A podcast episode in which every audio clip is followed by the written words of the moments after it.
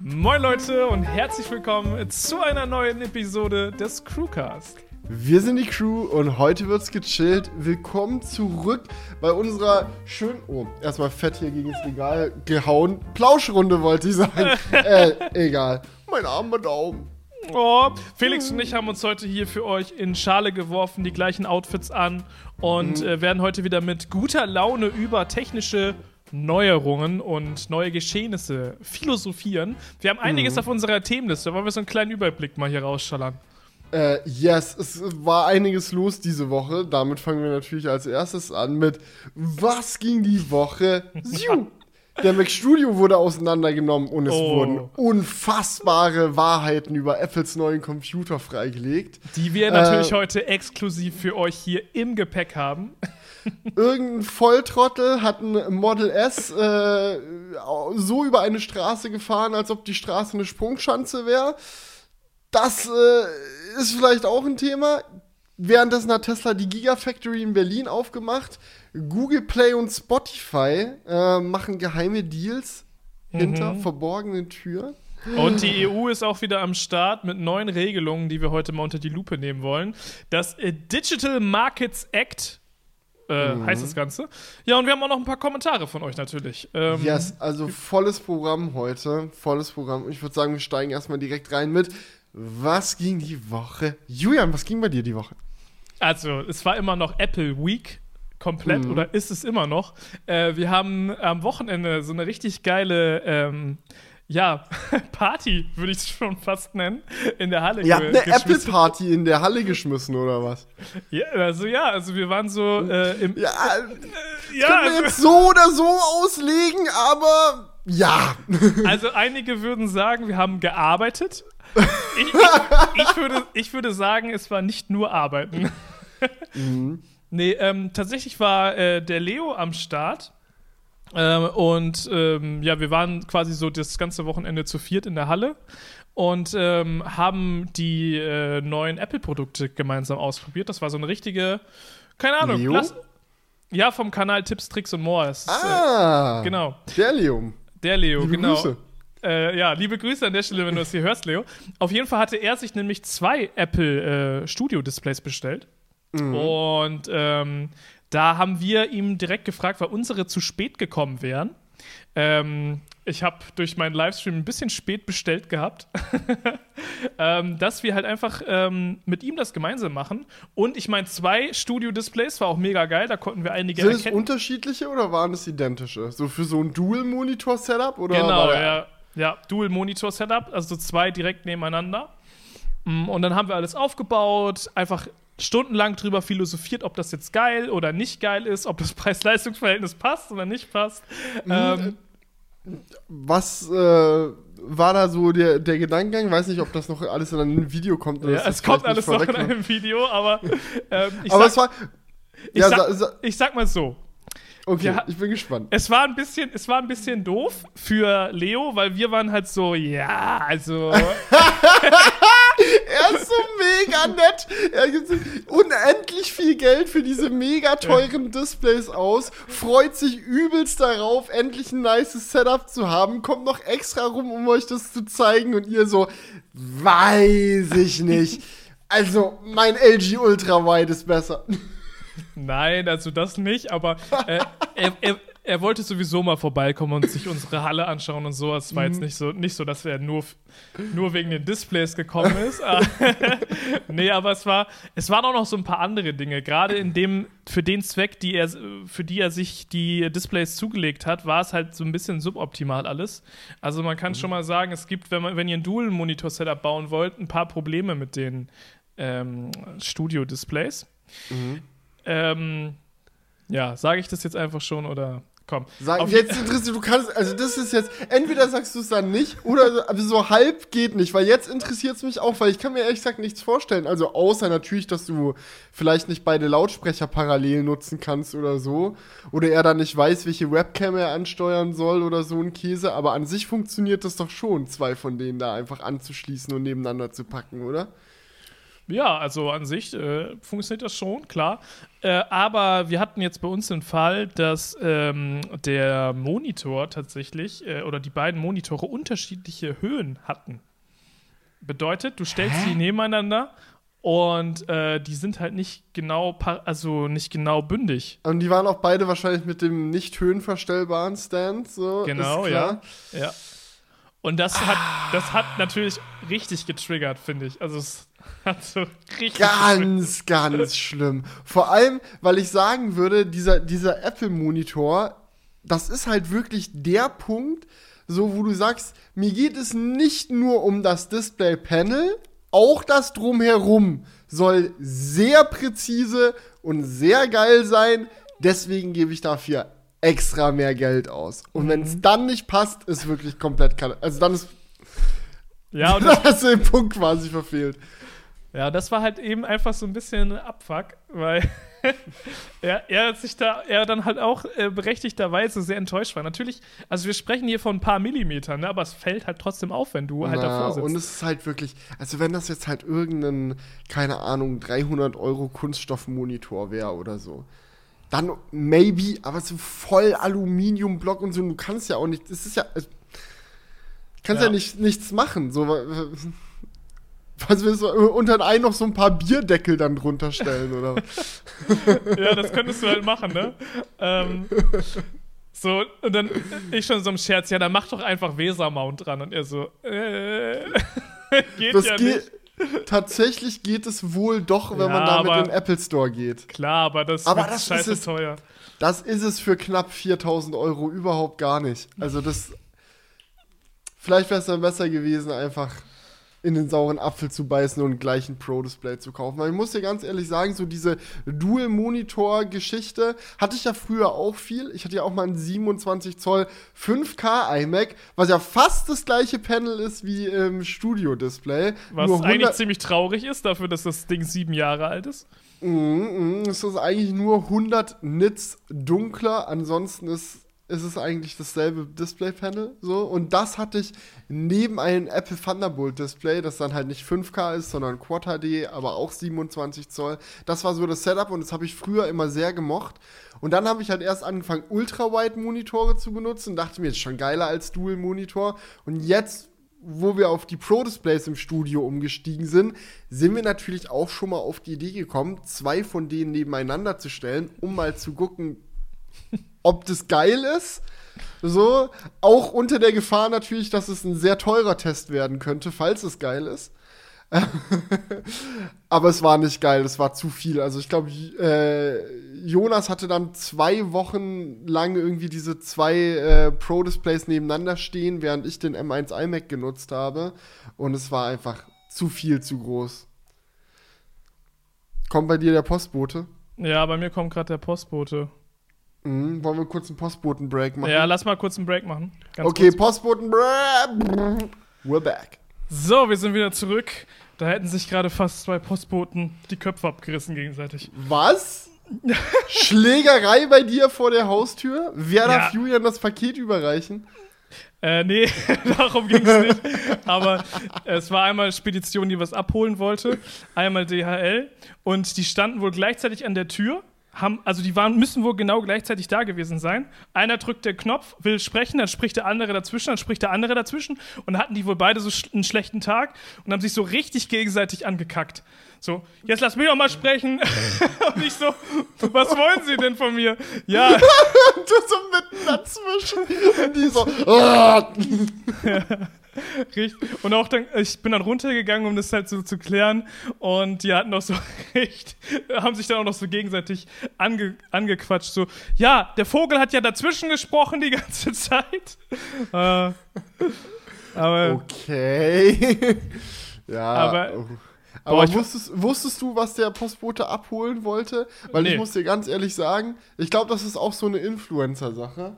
So, ähm, dass dann irgendwie immer mal wieder auch Postboten bei einem klingeln, die dann irgendwas abholen wollen und man weiß immer nicht, was es ist. ja, Das ist also irgendwie so, Und dann, dann klingelt er so, ja, ich will das Paket abholen. Und du so, äh, von wem denn genau? Und dann der Ja. Postbote immer so, weiß ich nicht, Sie müssten das doch wissen.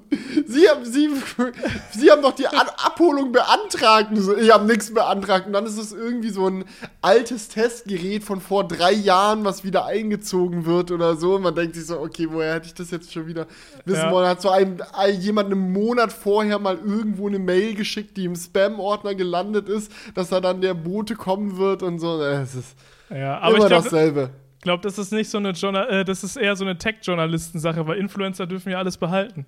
Ah. so. Nee, aber es ging jetzt auch um ein Gerät, was zurückgehen soll, was aber in der Halle ist, also konnte ich ihm jetzt eh nicht mitgeben. Perfekt. Also, Optimal.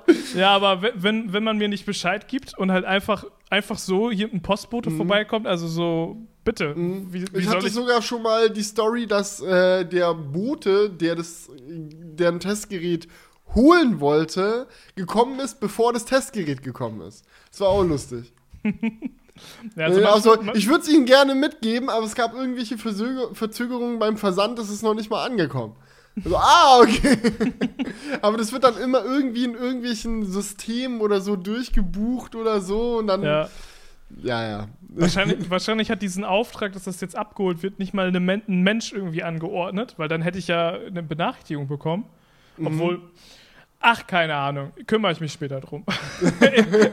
Erstmal Crewcast jetzt an dieser Stelle.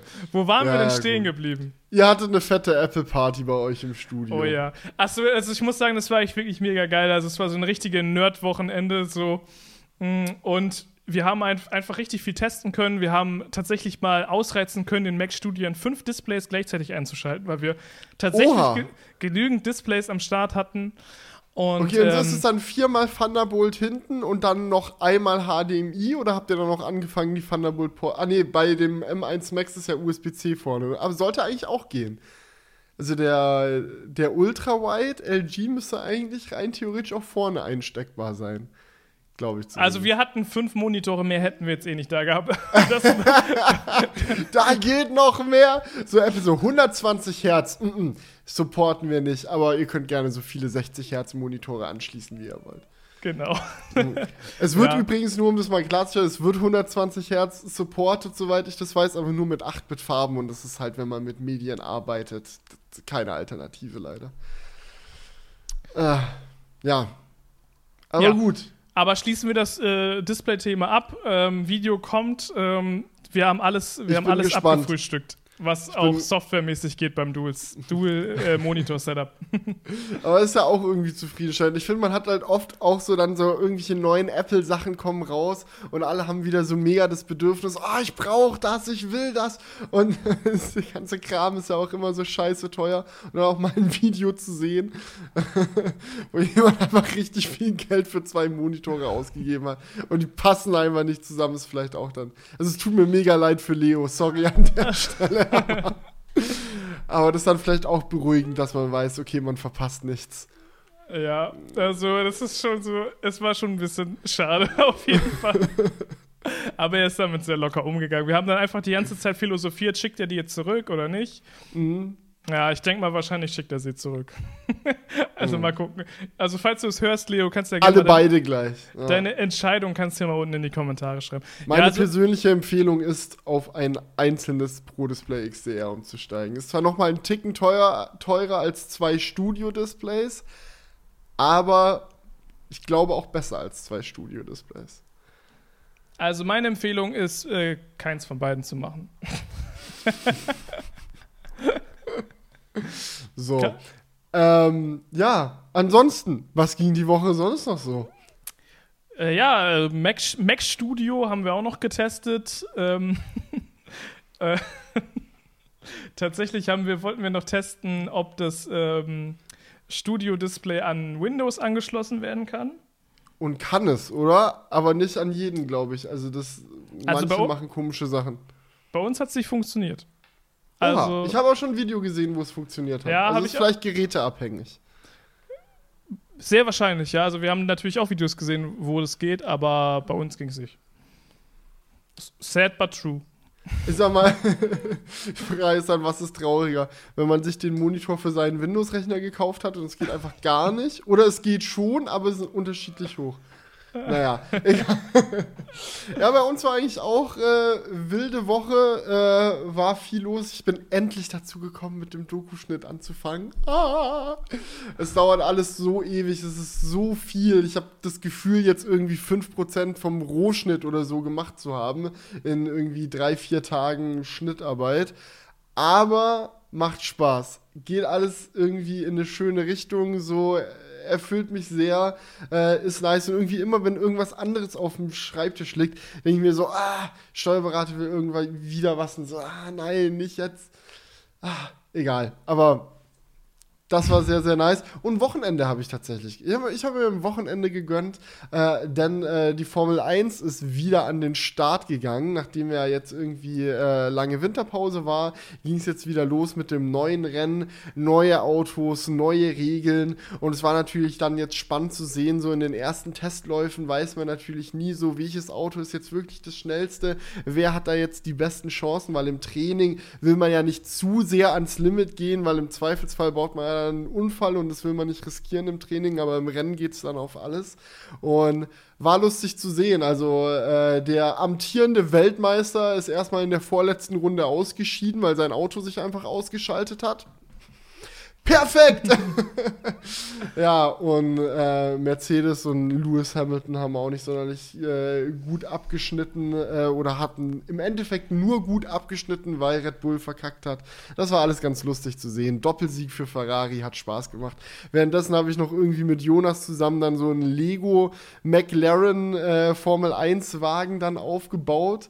Das war auch super lustig. Ähm, haben uns schon ewig drauf gefreut. Wir hatten die Dinger schon bestellt, beziehungsweise ich meinen äh, zum Geburtstag bekommen, während äh, wir unterwegs waren in Skandinavien, um die Doku zu drehen. War die Vorfreude groß. Oh, erstes Formel 1 Wochenende, dann bauen wir den geilen McLaren auf. Ja, und die McLarens waren dann wirklich die langsamsten Auto auf dem Grid. Also die sind dann als allerletzte gefühlt durchs Ziel gefahren. Aber das Lego-Set ist ganz cool, also mir hat es Spaß gemacht. Ähm, war ein chilliges Wochenende. Ja, schön, also freut mich doch. Alex war noch zu Besuch tatsächlich. Alex Bangula, der hat dann äh, seinen Tesla noch abgeholt. Wir sind ja mit seinem Model Y äh, gefahren auf die Nordkap Duke. Dann war mhm. noch mal ein paar Tage da, hat ein bisschen in Leipzig gechillt. Es war ein Street Food Festival in der Stadt. Sehr, sehr geil. Haben wir uns von oben bis unten durch alle Stände durchgefüttert. Ähm, mein Highlight waren die Tacos. Unfassbar gut. Währenddessen wir so ganzes Wochenende gearbeitet, aber war geil. ja. Ja, ja äh, mal, mal schauen, wie es dieses Wochenende wird, wird bei mir. Aber das war echt, das war nur notwendig. Das war, das war schön. Endlich mal wieder ja. Wochenende mit Ellie. Formel 1 gucken, Ellie war begeistert. Ich finde es immer bei uns so lustig so, weil ähm, wenn ich jetzt dazu, ich habe ja, also bei meinen, mein, bei meinen beiden Mitarbeitern ist es ja jetzt nicht so, dass ich einfach sagen kann, jo, kommt halt am Wochenende, wir arbeiten da auch. Mhm. Äh, sondern dann äh, tauschen wir natürlich so Tage. Mhm. Und dann haben die halt zum Beispiel äh, Mittwoch und Dienstag frei oder irgendwie so. Und mhm. ich habe mir halt so richtig vorgenommen, ja, dann machst du Mittwoch und Dienstag auch frei. Und bei mir ist es dann aber immer so, dass ich es dann, dann doch nicht schaffe und dann im Endeffekt einfach die ganze Zeit arbeite. Perfekt. Sad but true, aber dieses Mal war es echt so. Äh, keine Ahnung. Aber ich, ich, ich, muss, ich muss mir meine Segelboot-Auszeit irgendwie freischaufeln. ja, du wolltest ja einen Schein machen, oder nicht? Ja. Ja, der macht sich nicht, während du arbeitest. Da ja, ich, das, das stimmt. Ich, ich, kann, ich konnte vielleicht meine Freundin überzeugen, mit mir den Schein zu machen. Es ist noch, Echt? Es ist, es ist noch eine ongoing Discussion. Aber ähm, ich versuche. Also, wie kann man denn da keine Lust haben, mit dir gemeinsam in den. Also, wenn man schon in einer Beziehung mit einem waschechten Ostfriesen ist. Ja, also. Sie selber sie, Ostfriesen. Genau. Doppelte Ostfriesen-Action auf jeden Fall. Also, dann muss eigentlich. Klar, weil Ostfriesen haben alle Segelscheine. Wir haben immer Klar. so. Wir wohnen an so Kanälen und jedes Haus hat auch so seinen eigenen kleinen Hafen. Und ihr, euer Lieblingscomedian ist immer Otto Walkes. Genau. Und, so ist es. Und wir pissen immer nur gegen den Wind. ja, das ist doch diese, das ist dieser Ostfriesen-Witz Nummer eins. Mhm. Der Ostfriesen, ja. der gegen den Wind pisst. Warum sind Ostfriesen immer gelb? Das habe ich wirklich noch nie gehört. Achso, nee, das ist so Standard Amüsant, ja, warum nicht? ja, gut. Ansonsten, was ging ab in der Technikwelt? Ähm, Leute haben angefangen, den Mac Studio auseinanderzuschrauben. Ich Oh ja. weiß nicht, ob, ob I, ich glaube, iFixit hat auch Wochenende gemacht. Ich gönn's ihn, aber bei i- ihn war auf jeden Fall, äh, muss mal gucken, ob mittlerweile online ist. Ja, Mac Studio Teardown ist, ist mittlerweile auch auf iFixit am Start. Aber natürlich haben sich diverse YouTuber nicht nehmen lassen, auch vorher schon mal äh, da ein bisschen ordentlich an dem Ding rumzuschrauben. Oh, ich bin gerade auf dem iFixit-Artikel drauf. Die haben ja auch das Studio-Display auseinandergeschraubt. Sag mal, das Ding ist ja voll bis zum Rand. Mit Was steckt denn A13 und Co. Was steckt denn da alles drin? Also ein mega fettes Motherboard irgendwie. Also diese Klangkörper für die Lautsprecher sind ja Oh. auch riesig. Und Du. zwei Lüfter? Respekt. Du, du. Okay, hätte ich nicht gedacht. Darf ich da nochmal einhaken? Ich will Sehr noch gerne. mal eine, eine letzte Sache zum Studio-Display sagen. oh, ich habe das Gefühl, ich bin der größte Studio-Display-Kritiker auf jeden Fall. Nee, nee, hau Aber- raus. Ich finde das, find das alles auch sehr spannend. Nee, äh, was mir noch aufgefallen ist beim äh, Studio-Display, ist, das Ding fiebt. Das Und- fiebt? Alle Studio-Displays, die wir hatten, haben, machen das genauso. Okay, was muss ich machen, um das Fiepen zu hören? Weil mir ist das bisher nicht aufgefallen. Du also, musst- muss man irgendwo sein Ohr ranlegen oder muss man irgendwie die Nee, also Helligkeit man- hochschrauben oder Also bei uns hat es nichts mit der Helligkeit zu tun gehabt, das dachte ich auch erst. Ähm, aber man hört es, man hört es, wenn man vorm Monitor sitzt, hört man es nicht. Wenn du quasi auf der anderen Seite vom Monitor sitzt, hörst du es. Also, wa- auf der Rückseite? Genau. Also wenn du jetzt, also wir hatten de- den Fall, ähm, wir hatten das bei uns auf dem Schreibtisch aufgebaut und wir haben ja den Schreibtisch so, dass man auf beiden Seiten sitzen kann. Das ist ja Mhm. quasi eine doppelte Tischplatte. Und dann saß ich halt gegenüber von dem Studio-Display und hab's halt die ganze Zeit gedacht, hä, was ist denn das? Da hörte man so ein ganz leichtes Fiepen. Okay, weißt du was? Das. Du, das nervt mich jetzt. Das will ich jetzt auch ausprobieren. Wir machen noch mal einen kurzen Break. Studio-Display steht um die Ecke. Ich muss mal hören gehen. Ich höre jetzt Studio-Display. Warte Ja, kurz. geh mal hören. So, ich bin wieder back. Also entweder bin ich taub, was ich nicht ausschließe, oder unseres fiebt nicht. Eins Also- von beidem. Ich weiß, ich weiß nicht, woran es liegt, aber bei uns hat es also die ganze Also Zeit das ist schon gefiebt. sehr nervig. Das darf auch nicht passieren, sowas, ne? Also das ist. Es ist natürlich ziemlich leise, ne? Aber Ich habe schon sehr. Ich habe erst habe ich das Studio-Display umgedreht und einfach nur mich, weil du meintest, dass du ja davor saßt und es gehört hast. ja. Habe ich nichts gehört. Und dann habe ich angefangen, mein Ohr erst oben an die Lüftungsschlitze zu halten und dann unten irgendwo hin und auf die Rückseite. Also ich bin so wirklich so richtig. Es muss bescheuert ausgesehen aber, haben, aber, aber, das, das Display war schon angeschaltet. Bra. of course. Nein. Ich habe es noch nicht mal aus der Packung genommen. Ich habe es einfach. Also ich hör's nicht. Nee, nee. Aber ja, interessant. Ey, vielleicht hat, kann es ja auch mit unterschiedlichen Spannungen oder so zu tun haben, dass es dann aus dem Netzteil kommt. Aber darf nicht passieren. Also ganz schlimm, finde ich, finde ich nicht gut. Also Ja. dann würde dann würde ich mir echt, also knapp 4000 Euro für zwei Monitore ausgeben und dann sind die unterschiedlich hoch und fiepen. Ah, wei- weiß ich jetzt nicht, ob das dann der Kauf ist, mit dem man zufrieden ist. Ah ja. naja, ich, ich, also das Studio-Display-Video wird, wird funny auf jeden Fall. Ja, ich freue mich drauf. Also ich finde, da wurde jetzt auch noch nicht zu viel äh, vorweggenommen. Ich habe immer noch sehr viel Lust, mir das dann anzuschauen. Sehr gut. Ja. So, aber ja, äh, Studio Display, äh, nicht Studio Display, Mac Studio Teardown. Sehr Ja. interessante Angelegenheit. Viele haben sich ja jetzt irgendwie die Frage gestellt, yo, kann man das Ding irgendwie öffnen? Und wenn man es öffnet, äh, kann man da irgendwas drin machen? Die Antwort ist ja. Du musst auf der Unterseite so diese, diese Gummilippe oder diese, diesen Gummistandfuß, diesen Gummikreis, der quasi den Standfuß bildet, den musst du abziehen. Darunter sind dann Schrauben und dann kannst du anfangen, dich in dieses Ding hinein hervorzuarbeiten. Und ähm, ja, zwei Dinge, die sehr bemerkenswert sind, äh, sind auf der einen Seite Kühlung, war verrückt irgendwie, gerade beim Ultramodell von beiden Seiten irgendwie Heatsink dran geklatscht, äh, einmal kreuz und quer und dann diese Riesenlüfter. Und auf der anderen Seite natürlich die Frage, ja, man kann äh, die SSD wohl upgraden, beziehungsweise oh ja. zumindest auf Hardware-Seite. Die sind nicht fest verlötet, die sind nicht irgendwie da auf der Platine drauf, so wie man es von Apple sonst kennt, sondern die sind tatsächlich in nicht standardisierten Slots irgendwie drin. Oder zumindest nicht. Es, es, gibt wohl Leute, die auch schon Sachen gefunden haben, die man da alternativ reinstecken kann.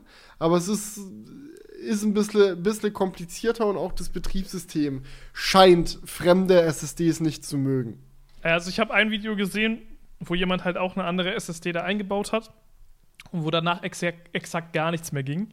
ähm, und, Perfekt. Äh, also selbst als er es zurückgebaut hat, ging es dann nicht mehr. Also das hat den Rechner einfach komplett zerschossen. Oh, das ja. ist natürlich ganz schlecht.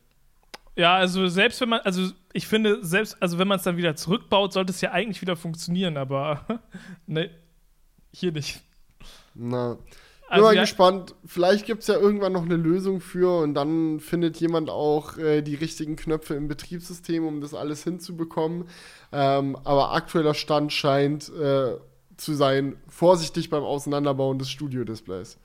Ja, also ganz weird. Äh, nicht Studio-Displays, Mac Studio. Ja, aber auch beim Studio-Display bitte aufpassen, äh, gerade was den Stecker angeht. Äh, ich finde es so weird, also so Apple hat so ein paar komische Entscheidungen irgendwie getroffen. So, äh, A, dass man halt dann irgendwie so einen komischen Workflow ähm, hinlegen kann, um halt die Ständer zu ähm, tauschen, dass man dann da in den Apple Store gehen muss. Aber auch die Entscheidung zu sagen, okay, man kann das Kabel hinten nicht rausziehen, außer mit extrem viel Gewalt. Ähm, aber, also so, so ein bisschen wie beim HomePod. So. Hast du diesen Ausschnitt aus dem äh, Linus Tech Tips Podcast, wie heißt es, One Show heißt er, glaube ich, äh, gesehen, wo die versucht haben, live on camera, ob man das Kabel rausziehen kann? Das ist wirklich ein Bild für die Götter. Da steht dann äh, der eine da und hält diesen Monitor, weißt du, so ein 2000 Euro Apple Monitor, einfach mit zwei Händen fest. Linus zieht irgendwie an dem Kabel so, BAM! Und dann reißt das Ding einmal quer durch den Raum, aber das Kabel geht ab und man stellt sich einfach ernsthaft die Frage, warum? Weil es gibt nur Nachteile, wenn du so ein Kabel fest verbaust. So, was soll der, der Vorteil davon sein, dass es sich nicht abstecken lässt? Oder zumindest nicht einfach abstecken lässt? So, klar, okay, es sieht vielleicht irgendwie cleaner aus oder I don't know, aber es ist halt erstens blöd, weil du keine unterschiedlich langen Kabel dran machen kannst. Also so beim äh, Studio-Display und so kannst du ja am wenigsten sagen, so ja gut, dann sieht es halt nicht so schön aus wie das Apple-Kabel oder bei einem iMac oder so. Aber rein theoretisch kannst du andere Längen dran machen, wenn du für dein Setup eine andere Länge brauchst. Und was halt noch viel blöder ist, du kannst halt äh, Kabelmanagement viel schlechter machen, weil du diesen fetten Europa-Stecker irgendwie am Ende hast, der dann durch jedes Loch und alles durchgefielt werden muss und du nicht einfach sagen kannst, ja, ich stecke das halt kurz aus dem Display aus, mach erstmal mit dem Kabel mein Kabelmanagement und am Ende stecke ich es dann wieder rein. Keine Ahnung. Das hat mich auch sehr verwirrt, warum man da solche Wege geht. Ja, also mega. Äh, ich, ich verstehe auch nicht, was der Vorteil davon sein soll, weil du kannst, also soll jetzt für Apple der Vorteil sein, dass man es nur bei Apple tauschen kann? Äh, und die damit Geld verdienen oder was soll jetzt der Vorteil sein? Also Weiß aus Apples nicht. Sicht, also auch designmäßig kann es ja jetzt nicht der Grund gewesen sein, das so zu lösen. So, du hätten ja auch das einfach leichter rausziehbar machen können und dann Ersatzteil dafür anbieten können oder weiß der Geier. Also kann mir irgendwie keiner erzählen, dass das jetzt irgendwie so gelöst werden musste. Auch mhm. bei den HomePods ist ja eigentlich genau das gleiche Prinzip. Da kannst du es ja auch nur mit so ganz viel Gewalt rausziehen, das Kabel. Mhm. Und ich frage mich halt wirklich, weil das jetzt schon ein zweites Mal vorkommt, warum? Also. Demnächst beim iPhone. Ladekabel ist wieder mit in der Packung und fest installiert. ja, ich glaube, da sehen wir ja gar kein Kabel oder gar keinen Anschluss mehr. Kein Anschluss, keine Kabel und ist auch nichts dabei. Ja, aber weißt du, so, das war für mich einfach ein ganz großes Fragezeichen, so, wo ich mir dachte, so, Digga, warum? Was soll das? Ja. Naja. Aber overall würde ich sagen, Mac Studio Teardown war cool zu sehen, irgendwie mal, wie vollgepackt dieser Rechner tatsächlich ist. Also, wenn man Engineering cool findet, so, dann äh, kann man sich diesen Teardown eigentlich nicht anschauen, ohne sich danach zu denken, Alter, wie geil ist es? Äh, gibt ja viele Sachen, die beim Mac Studio äh, oder für die der Mac Studio jetzt auch in der Kritik stand. Äh, bei manchen Performance-Sachen ist irgendwie so ein bisschen die Frage offen, warum der M1 Ultra sich nicht den Strom zieht, den er sich eigentlich ziehen sollte und so weiter. Aber so rein aus Hardware-Design-technischer Sicht ist schon sehr cool gemacht. Ich hoffe, sie finden noch einen Weg, da äh, die SSDs upgradable zu machen, weil wenn du an die 5000 Euro für so ein M1 Ultra Mac Studio ausgibst, dann wäre es schon nett, wenn du ihn nicht komplett wegwerfen müsstest, wenn dir der Speicher ausgeht. Oder, ich meine, du kannst ja immer über Thunderbolt noch was anschließen, aber wäre schon schön. Schauen wir mal, was passiert. ja, schauen wir mal, was passiert, hat sich, glaube ich, auch der, der Kollege aus den U in den USA war das, ne, mit dem fliegenden Tesla. ja. Das hat er sich tatsächlich gedacht, aber hätte er sich mal besser nicht denken sollen. Ja. Also, was ist passiert? Vielleicht haben es schon ein paar von euch mitbekommen. Ähm, sehr große, sehr große Idioten waren in Amerika am Werk, sag ich mal. Äh, wa was war los? Ähm, es gab ein Tesla-Tuning-Treffen, äh, organisiert vom großen amerikanischen YouTuber Alex Choi. Und äh, da haben sich dann halt an einem Supercharger ein Haufen Tesla-Besitzer getroffen, die halt irgendwie auch gerne an ihren Autos ein bisschen rumschrauben. Folie, Felge, dies, das. Eigentlich alles ganz nice, alles ganz cool. Und es scheint so, zumindest wurde es dann in dem Video so dargestellt, das weiß man natürlich nicht immer 100%, ob das dann alles so stimmt, aber es scheint wohl so gewesen zu sein, dass dann einer aus der Gruppe gemeint hat, ey yo Leute, hier in der Nähe ist der Ort, an dem David Dobrik sein Tesla Model X Stand gemacht habt, wollt ihr den Ort mal sehen. Ähm, für die Leute, die nicht wissen, was äh, David Dobricks Model X Stand war, äh, David Dobrik macht ja so Vlog-Content auf YouTube und gerne auch mal ein bisschen over the top mit irgendwelchen verrückten Aktionen. Und er hatte mal in einem Video so einen äh, Stuntman äh, tatsächlich zu Gast, der dann mit Davids Model X über so eine Bergkuppe gesprungen ist. Das ist einfach eine Straße, wo es halt quasi erst bergauf geht, dann ist oben auf der Straße eine Kreuzung und dann geht es wieder bergab. Also es macht wie so ein, wie so ein Maulwurfshügel, einfach so eine, so eine Form. Und da ist halt einfach ein bisschen mit höherer Geschwindigkeit mit dem Model X drüber gefahren. Das ist dann so ein bisschen vom Boden abgehoben, so ein bisschen durch die Luft geflogen, wieder aufgekommen. War schon an sich eine mega bescheuerte Aktion. Ich kann mich noch genau daran erinnern, äh, wie ich damals dieses Video von David Dobrik gesehen habe und mir gedacht habe, hoffentlich macht das nie einer nach. Und jetzt hat es dann jemand nachgemacht. Also bei diesem Tesla-Treffen ging es dann los, dass äh, der eine gemeint hat, yo, ich kann euch den Ort zeigen, wo das ist. Und dann waren die an diesem Ort und laut Aussage von Alex Choi ist dann der Typ, der gemeint hat, ich zeige euch den Ort, ohne jegliche Vorwarnung mit seinem Tesla zum Boden des Berges gefahren, umgedreht, mega schnell über den Berg drüber, viel zu viel zu weit geflogen, also viel zu schnell unterwegs gewesen und dann halt auf der anderen Seite, der ist halt eine öffentliche Straße, ne? Das ist jetzt nicht irgendwie so in der Arena oder irgendwelches, das ist einfach eine Straße. So, darüber geflogen, über den Hügel, in ein paar Mülltonnen und geparkte Autos reingecrashed. Das Ding hat es fast überschlagen, also es wenn man sich dieses Video anschaut, gibt es zu Genüge unter Flying Tesla auf YouTube und Instagram zu finden. Aber wenn man sich das Ding anschaut, ist, kommt man nicht drum herum, direkt zu merken, dass es eine ganz knappe Situation für alle Insassen von diesem Auto war. Die hätten, also wirklich, es hätte nur so ein bisschen was gefehlt, bis die alle tot sind. Und ja, sind die da mit diesem Tesla gecrashed dann alle ausgestiegen. Gott sei Dank ist niemandem was passiert, außer halt Blechschaden. Also es waren fünf dann, Leute in, in dem Tesla einfach drin, oder was? Mhm. Ja, und dann Fahrerflucht. Also die sind dann alle abgehauen, haben den Tesla zurückgelassen und Alex Joy so, geil, daraus mache ich ein Instagram-Reel und ein YouTube-Video, let's go! äh, ja. Und das das ist so die Story. Du kannst, kannst dir den Sprung gerne mal anschauen. Hast ich hab's hier gerade schon parallel. Ja, ja, ich warte gerade die ganze Zeit drauf. weil ich sehe nur das Thumbnail und das sieht schon wirklich komplett abgeguckt. Ah, also ich, ich weiß nicht. Ich weiß nicht.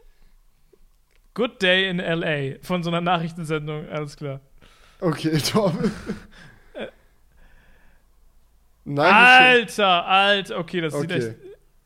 Mhm, so war ungefähr auch meine Reaktion, als ich das das erste Mal gesehen habe. Ähm, ja, also muss.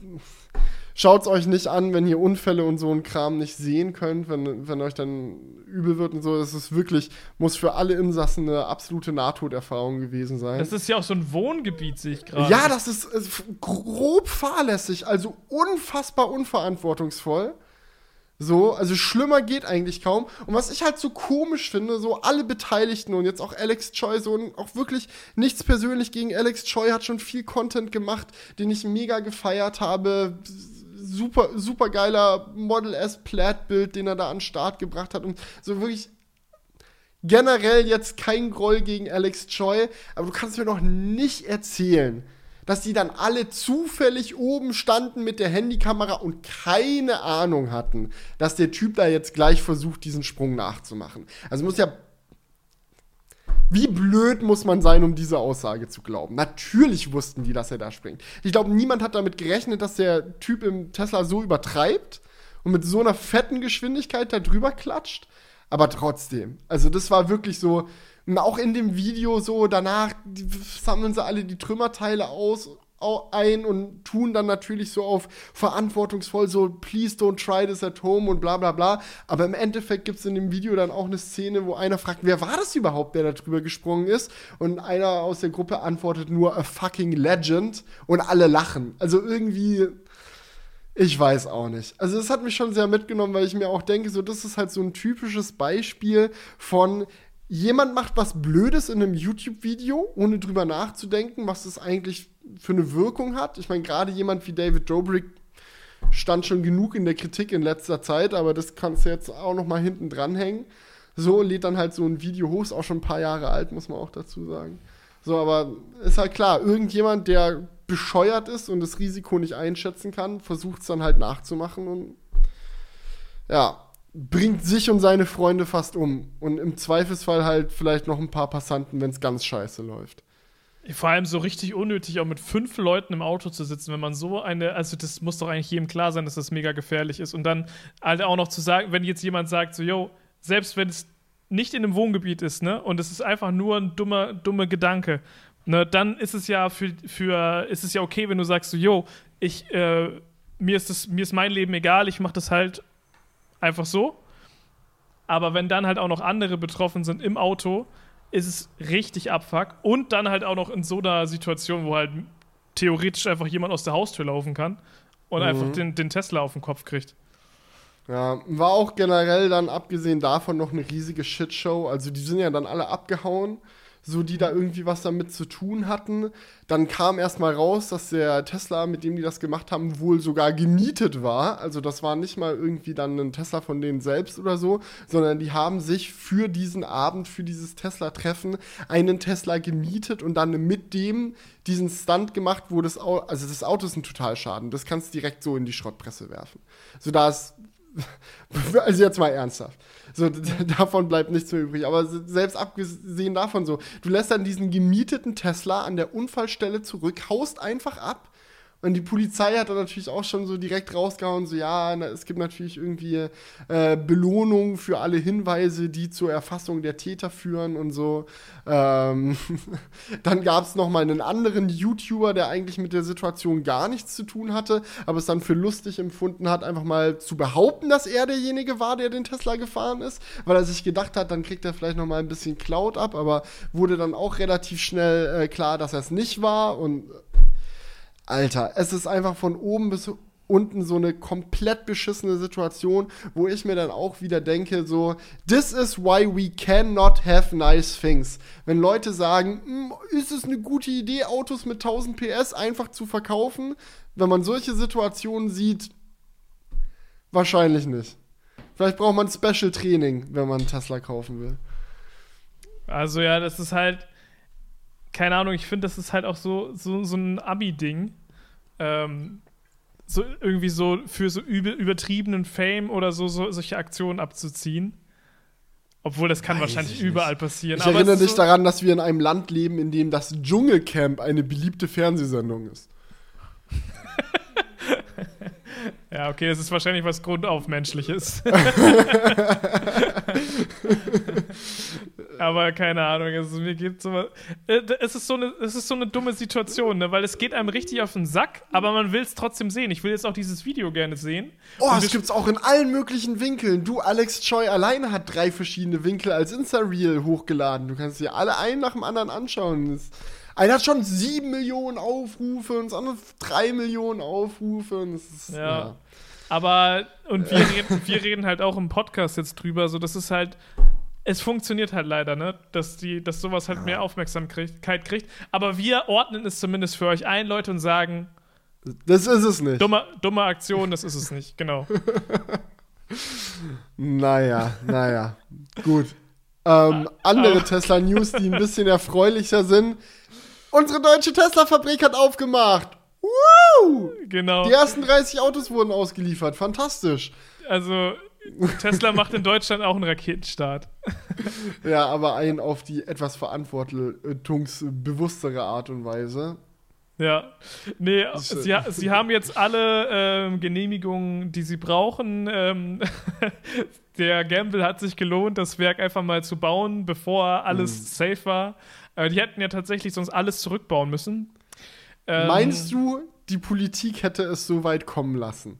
Nein, aber. Ich glaube, das wusste auch Tesla ganz genau, dass wenn sie da medienpräsent eine fette Fabrikhalle für Elektroautos mitten in Berlin vor die Haustür der Bundesregierung setzen und die dann im Endeffekt sagen muss, "Mm, baut es mal wieder ab, das, die, die ist es nicht. Das wäre halt auch ein Armutszeugnis irgendwie für unsere ähm, Verkehrswende gewesen. Ja, ähm, Ja, ich ja. glaube, die wussten schon ganz genau, dass das Risiko im Endeffekt doch nicht so gering ist. Ob das jetzt gut ist, dann das einfach auszunutzen. Es ist halt unfair, Naja. weil, es ist, weil, das kann natürlich dann nur so eine große Firma machen und andere Leute profitieren oder haben profitieren eben nicht von diesen komplizierten Genehmigungsverfahren, die es halt benötigt. Aber wenn man halt so groß ist, kann man halt sich einfach mal drüber hinwegsetzen und sagen, jo, wir machen das jetzt einfach, äh, weil Ja. Währenddessen hast du dann halt bei der Eröffnung einen Robert Habeck, der dann dasteht und sagt, ja, wir müssen eigentlich in Deutschland generell alles mehr mit Tesla-Geschwindigkeit machen. Mhm. Also er schien sich davon inspirieren zu lassen. Ist er auch nicht der Einzige, aber also geht mir auch so. nee, hat er ja auch recht Trotzdem so. kann man ja zu, zu Recht drüber diskutieren, welcher Weg dann da der richtige ist. Also ich finde schon, dass wir in, in Deutschland, das ist natürlich jetzt meine subjektive Meinung, aber ich finde schon, dass das alles, dass wir uns teilweise zu viele Hürden setzen bei vielen Dingen. So, es muss gar nicht mal ein Baugenehmigungsverfahren sein, auch manchmal so die alltägliche Bürokratie ist manchmal so. Also ich glaube schon, dass man da Wege finden kann, trotzdem eine vernünftige Entscheidung zu treffen, aber schneller. Also muss eigentlich Wege geben. Also dementsprechend bin ich da eigentlich ganz der Meinung, dass äh, man da mehr Tesla-Geschwindigkeit an den Tag legen kann. Ansonsten war es scheinbar eine ganz nette Feierlichkeit. Ich Ja. war nicht dabei, wie viele YouTuber, manche waren aber doch da äh, und konnten es für die Allgemeinheit festhalten. Äh, war wohl ganz nett. Elon Musk steht da und freut sich, tanzt ein bisschen, die ersten Mhm. Autos laufen vom Band. Alles schwarze Performance Model Y und je, nach, äh, je nachdem, was für Videos man guckt und so und was, was man sich da reinzieht, scheint es wohl auch so zu sein, dass die qualitativ, was Tesla-Standards angeht, eher zu den besser gebauten Autos gehören. Also es gibt ja aktuell so die Situation oder gab in der Vergangenheit immer die Situation, yo, wenn dein Auto halt aus Amerika, aus der Fremont Factory kommt, dann ist Qualität mittel. Und wenn es aus Shanghai kommt, ist Qualität besser. Und jetzt die äh, Model Ys aus Berlin sollen wohl der neue Standard sein. Mit dem besten Lack zumindest. Damit die Deutschen auch zufrieden damit sind, dass da nirgendwo eine Lacknase dran ist am Auto. Ja. Wer weiß, wenn alles gut geht, kann ich vielleicht äh, demnächst mal äh, eins abchecken.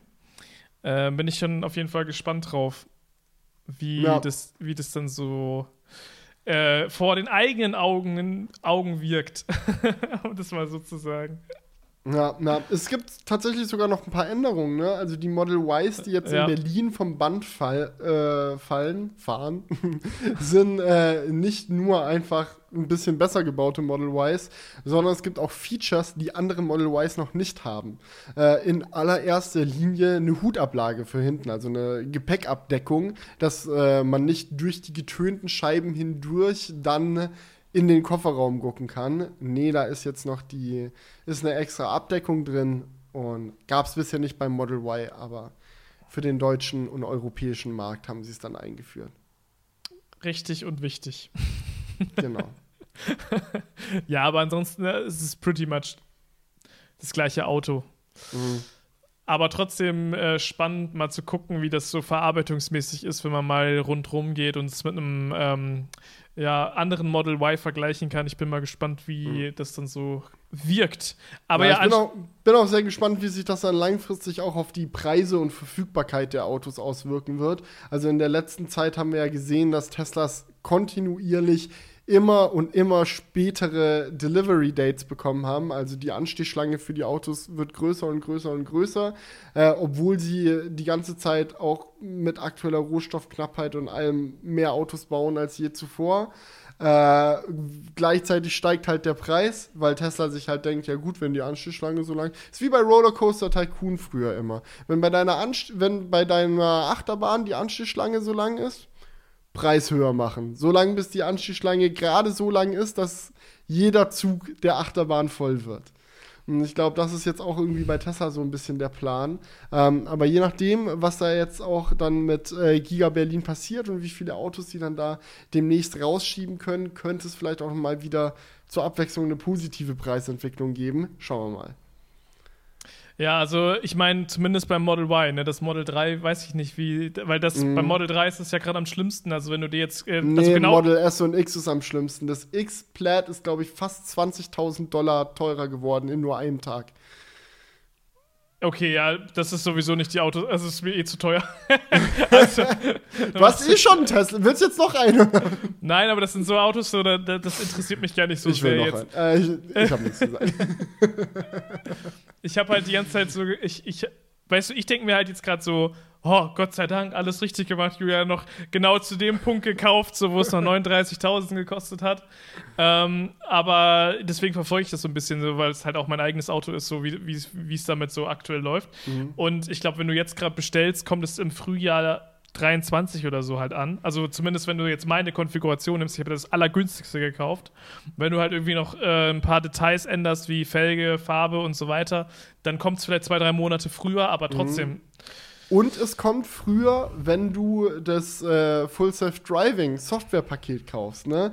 Was auch affig ist, weil es ist ja eigentlich keine Produktionsschwierigkeit oder so, ob da dann in der Software der Haken gesetzt ist oder nicht. Aber Tesla freut sich sehr darüber, dir einen früheren Liefertermin zu versprechen, wenn du im Gegenzug versprichst, äh, Geld für Software auszugeben, die noch nicht fertig ist.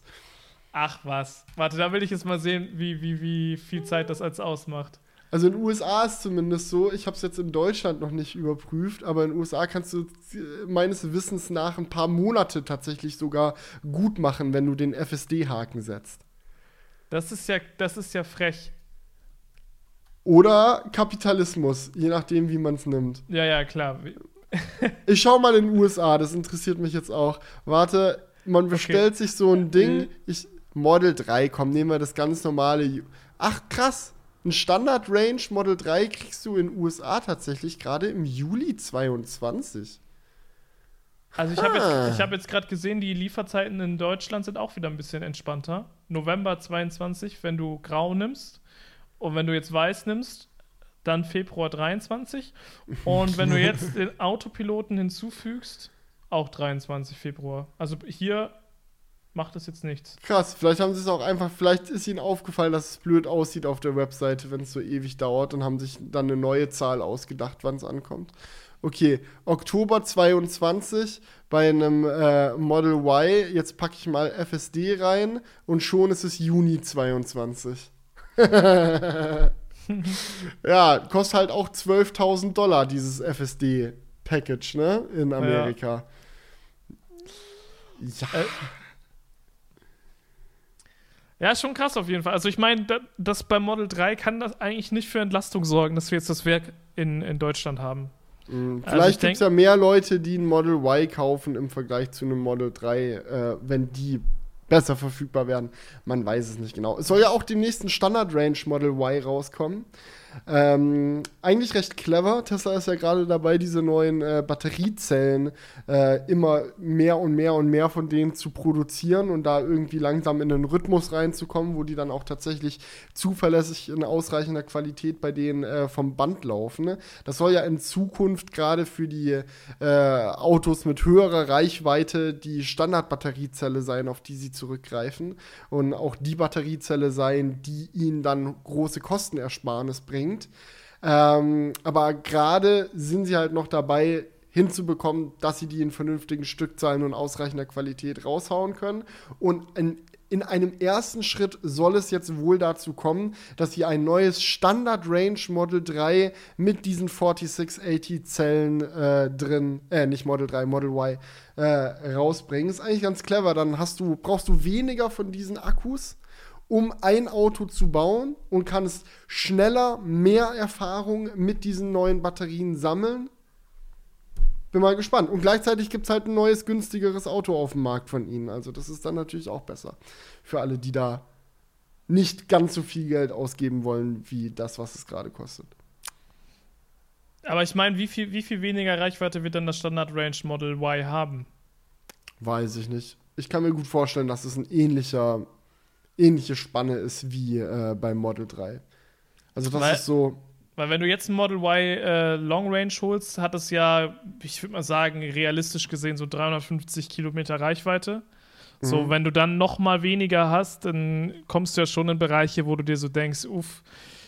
Es kommt halt drauf an. Ich meine, du hast ja auch ein Standard Range Model 3 und ich weiß nicht, hast du das Gefühl, andauernd an der Kante zu, oh, 10% weniger wäre es schon gar nicht mehr, oder? Also das Ding ist ja, das Model 3 ist ja, hat ja prinzipiell mehr Reichweite als das Model Y, weil es einfach nicht mhm. so schwer und nicht so groß ist. Deswegen ist es bei meinem Standard Range jetzt so, dass es eigentlich fast so viel Reichweite hat wie das Long Range Model Y. Bisschen weniger. So, äh, also ich komme so 300 Kilometer mit dem und das reicht mir auf jeden Fall. Also wenn das jetzt zum Beispiel beim äh, Model Y Standard Range auch darauf hinauskommen würde, würde ich sagen, easy. Aber wenn es jetzt so Richtung 250 Kilometer oder noch weniger geht, würde ich sagen, ist es schon irgendwann Abfuck. Das, da, das werden wir nicht sehen. Also ich kann das mir nicht vorstellen, dass es, also es wird, ich würde schätzen, vielleicht 10% weniger als ein Standard Range Model 3 von der Reichweite. Aber werden wir dann sehen, wenn es vorgestellt ist. Bis dahin können wir nur mutmaßen. Ja, Julian, andere Frage an der Stelle. Was geht denn bei Google und Spotify ab? Ja, da kann man aktuell auch äh, nur mutmaßen. of course. Aber dafür sind wir da im Crewcast, äh, ähm, um ein bisschen Mut zu maßen. Nee, ähm, es gibt jetzt tatsächlich äh, eine Ankündigung, die ich sehr spannend fand. Und zwar hat, haben Google und Spotify bekannt gegeben, dass sie jetzt äh, ja quasi ähm, das, ein Programm durchführen als erstes. Das nennt sich User Choice Billing. Und das ist ein Programm von Google, vom Google Play Store. Äh, und zwar hatten wir hier auch schon im Crewcast häufig darüber diskutiert, dass Apple und Google oder auch generell viele dieser Stores, PlayStation Store, Nintendo eShop, dies, das, so ein Monopolrecht haben und halt relativ viel, ähm, meistens 30 Prozent an ähm, Share sich ziehen von den Entwicklern. So, und das hat ja in letzter Zeit für viel Furore gesorgt. Es gab die ein oder anderen ähm, Rechtsstreitigkeiten. So, und jetzt ist Google mit Spotify vorangeprescht und sie haben gesagt, okay, wir machen jetzt mal mit Spotify einen Testlauf. Ähm, und Spotify darf jetzt äh, tatsächlich bald, äh, später dieses Jahr heißt es, ähm, ja, bei sich in der Android-App eben auch ähm, In-App-Purchases verkaufen, ohne dass Google daran beteiligt ist. Ähm, und es soll. Klingt es ja erstmal ganz geil für Spotify. Die Frage, die ich mir stelle, ist, warum lässt Google das zu? Also sind, sind sie einfach nett geworden? So ist Google jetzt die Firma, die sagt, ey Leute, kein Problem, wir machen gerne ein bisschen weniger Gewinn, wenn es euch hilft. ja. ja. Oder was ist da los? Also das Problem ist, es ist gerade nur, es ist erstmal nur so eine Ankündigung und es gibt noch keine genaue, also man kann sich noch nicht 100, also ich kann mir noch jetzt, ich habe drei Artikel oder so dazu durchgelesen und ich ähm, habe noch nicht so hundertprozentig ähm, rauslesen können, wie das jetzt genau aussehen wird. Meine Vermutung ist, weil das Programm ja auch äh, heißt User Choice Billing, dass der Kunde ähm, es ausprobieren, äh, sich entscheiden kann, sorry. Mhm. Ähm, und dass es dann in der App, so stelle ich mir das gerade vor, zwei Button gibt. Einmal entweder du kaufst es über Spotify oder du kaufst es über den Play Store, dass der User die Entscheidung hat. So, das ja, und wenn es dann auch noch über Spotify günstiger ist als über den Play Store, ist ja die Frage, also erübrigt sich ja, dann würde ja jeder den Spotify-Knopf drücken, oder? Ja, ist halt die Frage, ob das dann noch so ist. Ähm, weil ich könnte mir halt auch vorstellen, dass es dann für Google sogar ganz geil ist, ähm, weil das ja alles Apps sind, die das bisher überhaupt nicht anbieten und sie dann ja potenziell trotzdem mehr Geld verdienen. Weißt ja, du, wenn meinst du? Ach, Spotify bietet aktuell keine Möglichkeit an, über Google Play überhaupt ein Spotify-Abo abzuschließen. Ja, das weiß ich jetzt gerade nicht. Also kann schon sein, aber es Oder das, ja also das wäre jetzt quasi der, der Gedankengang gewesen. Ja, ja, genau, genau. Ich weiß, okay, ja, ist schon so lange her, dass ich das mein Ding Spotify. Ist, ich habe mir Spotify Premium geholt vor, was weiß ich, sieben, acht Jahren. Es muss ewig her sein mittlerweile. Und mhm. seitdem läuft mein Account einfach durch. Ich kann dir nicht mal mehr sagen, wo. Es geht einfach von meinem Konto ab, welches Bezahlsystem genau dahinter steckt. Ich weiß es selber nicht mal mehr. Ja, also ich, ich weiß auf jeden Fall, dass es bei mir über Spotify läuft. Ähm, genau, aber das ist jetzt die Frage. Könnt ihr gerne mal in die Kommentare schreiben, wie das jetzt gerade bei Spotify ist. Ich weiß es auch nicht genau. Aber es könnte sehr spannend werden. Ne? ist der erste Schritt in diese Richtung, die sich jetzt so viele Firmen gewünscht haben, dass dort mehr Freiheit herrscht in diesem Markt, dass die äh, Platzhirsche Apple und Google äh, da einfach mal ähm, anderen Apps auch erlauben, ihre Plattform zu nutzen, ohne immer einen Strafzoll zahlen zu müssen, sozusagen. Ähm, ja, bin ich mal gespannt, wie es laufen wird. Äh, ja, meiner Meinung nach ein Schritt in die richtige Richtung. Google und Apple haben eh genügend Geld. Äh, und es macht auf jeden Fall den Wettbewerb fairer, wenn Drittanbieter dieselbe Menge an Profit äh, aus Abo-Kosten ziehen können wie Apple oder Google eigene Dienste. Ähm, aber ja, klar ist auch, also generell sollte Apple und auch Google die Möglichkeit haben, über ihre Stores Geld zu verdienen. Ist halt immer nur die Frage, wie man es macht. Und das scheint jetzt ein Ansatz zu sein, einfach die Wahl zu lassen. Gucken wir mal, wie es läuft. Ja, also ich, man muss da, glaube ich, noch, man darf jetzt da nicht zu viel loben. Ähm, weil, weil es ist, es ist wohl so, dass es aktuell sowieso so aussieht, als ob das eh bald ähm, vorgeschrieben wird in einigen Ländern. Also zum Beispiel in Südkorea und in den Niederlanden und so gibt es da schon Prozesse, wo man jetzt absehen kann, okay, es wird wahrscheinlich bald so kommen. Und wir haben ja auch noch das weitere Thema auf der Agenda, äh, Digital Markets Act äh, in der EU. Mhm. Also es gibt gerade viele ähm, äh, rechtliche Vorstöße, wo man absehen kann, dass es wahrscheinlich sowieso dazu kommt, dass die App Stores das machen müssen. Und dementsprechend ist es jetzt von Google eher so, yo, okay, wahrscheinlich müssen wir es eh machen, dann machen wir es jetzt, solange man noch sich gut hinstellen kann, das zu machen. ja, das, aber die Frage ist natürlich auch so, wenn du sagst so, ja, das machen wir jetzt erstmal exklusiv mit äh, Spotify, ob dann Amazon Music sich hinstellt und sagt, ey, was ist denn das jetzt? Dürfen wir jetzt auch oder wie? Nee, dürft ihr nicht. Ja, also gestern Abend einen sch schönen Abend in der Pizzeria, äh, Google Executives und Spotify Executive. Wir haben uns alle drauf geeinigt, dass Eine es ein einmal schöner Abend war und, und wir machen das jetzt nur zu zweit. Verpisst euch. Ja, also, also Google sagt selbst, sie machen das mit einer ähm, Auswahl an ausgewählten Auswahl an ausgewählten Entwicklern auf jeden Fall. Und äh, ja. äh, sie, sie, wollen halt sicherstellen, dass die Firmen, die dazu berechtigt sind, auch äh, datenschutztechnisch und so weiter ähm, natürlich, äh, dass die Abrechnung da korrekt machen. Mhm. Also ich, freu, also ich bin, bin gespannt auf den Moment, wo es dann mit V-Bucks kein Problem mehr ist. Mhm. Hast du übrigens mitbekommen, dass ein V-Buck jetzt wohl mehr wert ist als äh, ein russischer Rubel? Ja, habe ich gelesen. Das war Toll! Also diese Fortnite-Werbung, Währung für die Leute, denen das jetzt nichts gesagt hat. Ja, naja. Ja, aber ähm, ich bin auf jeden Fall gespannt. So, ich weiß nicht, ob da, schreibt gerne in die Kommentare, dann nehmen wir es beim nächsten Mal nochmal rein, ob da jemand äh, noch genauere Infos gefunden hat äh, zu dem Thema, wie das dann genau läuft. Äh, wenn es halt irgendwie, es kommt halt ganz auf die Umsetzung drauf an, ne? weil wenn es im Endeffekt so wird, dass es bei beiden der gleiche Preis ist und der User wählen kann, dann wählt er doch wahrscheinlich äh, eh immer den Play Store, weil er da eh schon angemeldet ist und es einfach mhm. schneller geht. So, und dann ist es glaube ich, eher sogar ein Nachteil für die.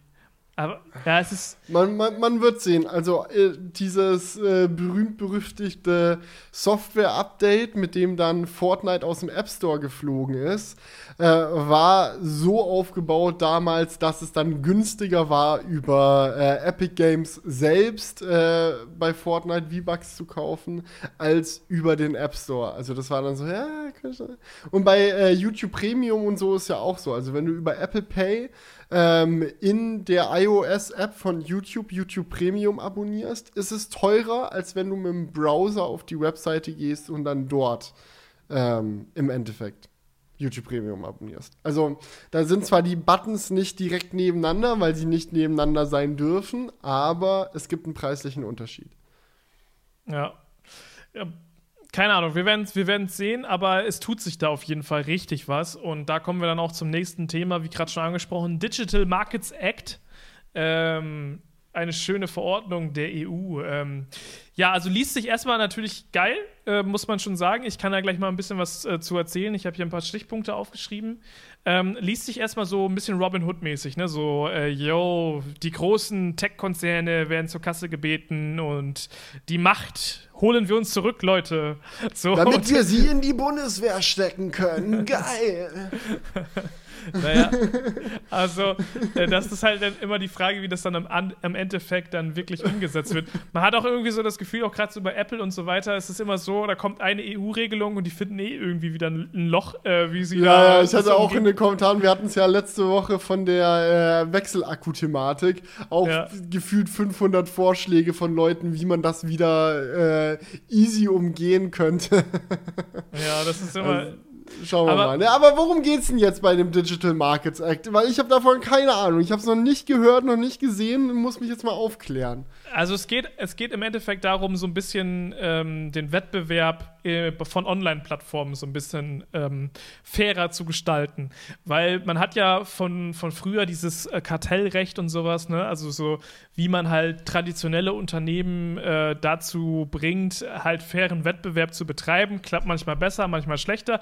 Aber es gibt ja aktuell auf jeden Fall schon Regelungen, ähm, die halt auf den normalen Markt halt zutreffen und auch einigermaßen mhm. funktionieren, sage ich jetzt mal vorsichtig. Ähm, und man, man, man möchte jetzt halt natürlich für den digitalen Bereich äh, ähnliche Verhältnisse schaffen, ähm, weil wir einfach das Problem haben, und da haben wir auch schon häufig drüber gesprochen, dass es halt einfach Plattformen gibt, die halt wirklich die komplette Marktmacht haben in bestimmten Bereichen. Zum Beispiel Apple mit dem äh, App Store auf all ihren iOS-Geräten, ähm, mhm. so, wo man sagt, so ja, es ist schon irgendwie bedenklich, dass die halt da alles äh, kontrollieren können. Klar, es ist auch von iOS irgendwo so ein Sicherheitsding, ne, ne? Klar, die wollen Qualitätskontrolle machen, bla bla. Aber auf der anderen Seite, so rein wirtschaftlich ist es schon crazy, dass du dir das da alles diktieren lassen musst bei so einem der größten ähm, Online-Plattformen für Smartphones oder Betriebssystemen generell. So, und das ist jetzt ja nur ein Beispiel. Es gibt da ja super viele Situationen. Zum Beispiel mhm. Amazon. Amazon war ja auch schon häufig in der Kritik dafür, dass sie dann ihre eigenen Amazon-Brands haben, ähm, wo sie dann halt wirklich ihre äh, Infos aus dem Verkauf nutzen, um zu schauen, okay, welche Produkte von anderen Anbietern gehen gerade am meisten ab. Dann bauen wir sowas nochmal in der Amazon-Brand und dann sind diese meistens dann auch, ich weiß nicht, ob das aktuell noch so ist. Es gab es aber auf jeden Fall, dass die dann besser sichtbar waren oder ja. oben aufgetaucht sind und sowas. Ja, ja klar. Also wenn es Amazon Basics Doppel-AA-Batterien so oder AA-Batterien gibt mhm. und du gibst bei Amazon AA-Batterien ein, werden sie dir die Amazon-Batterien nicht auf Platz 10 vorschlagen, ist ja klar. Genau. Ja, gen genau sowas. Also es geht jetzt nicht mal nur um App Stores, sondern es geht halt um Online-Plattformen. Das ist ja immer bei diesen EU-Verordnungen so das Ding, ne? Es ist immer alles sehr allgemein formuliert und du weißt im Endeffekt nicht so 100%, was dabei rumkommt. Ähm, so, das sind so Formulierungen, wo man dann nochmal weitere Instanzen werden dann da mhm. durchgegangen und irgendwann am Ende kommt dann halt was dabei rum. So, und aktuell ist halt im Gespräch, ähm, folgende Schritte ähm, sind im Gespräch, wie gesagt.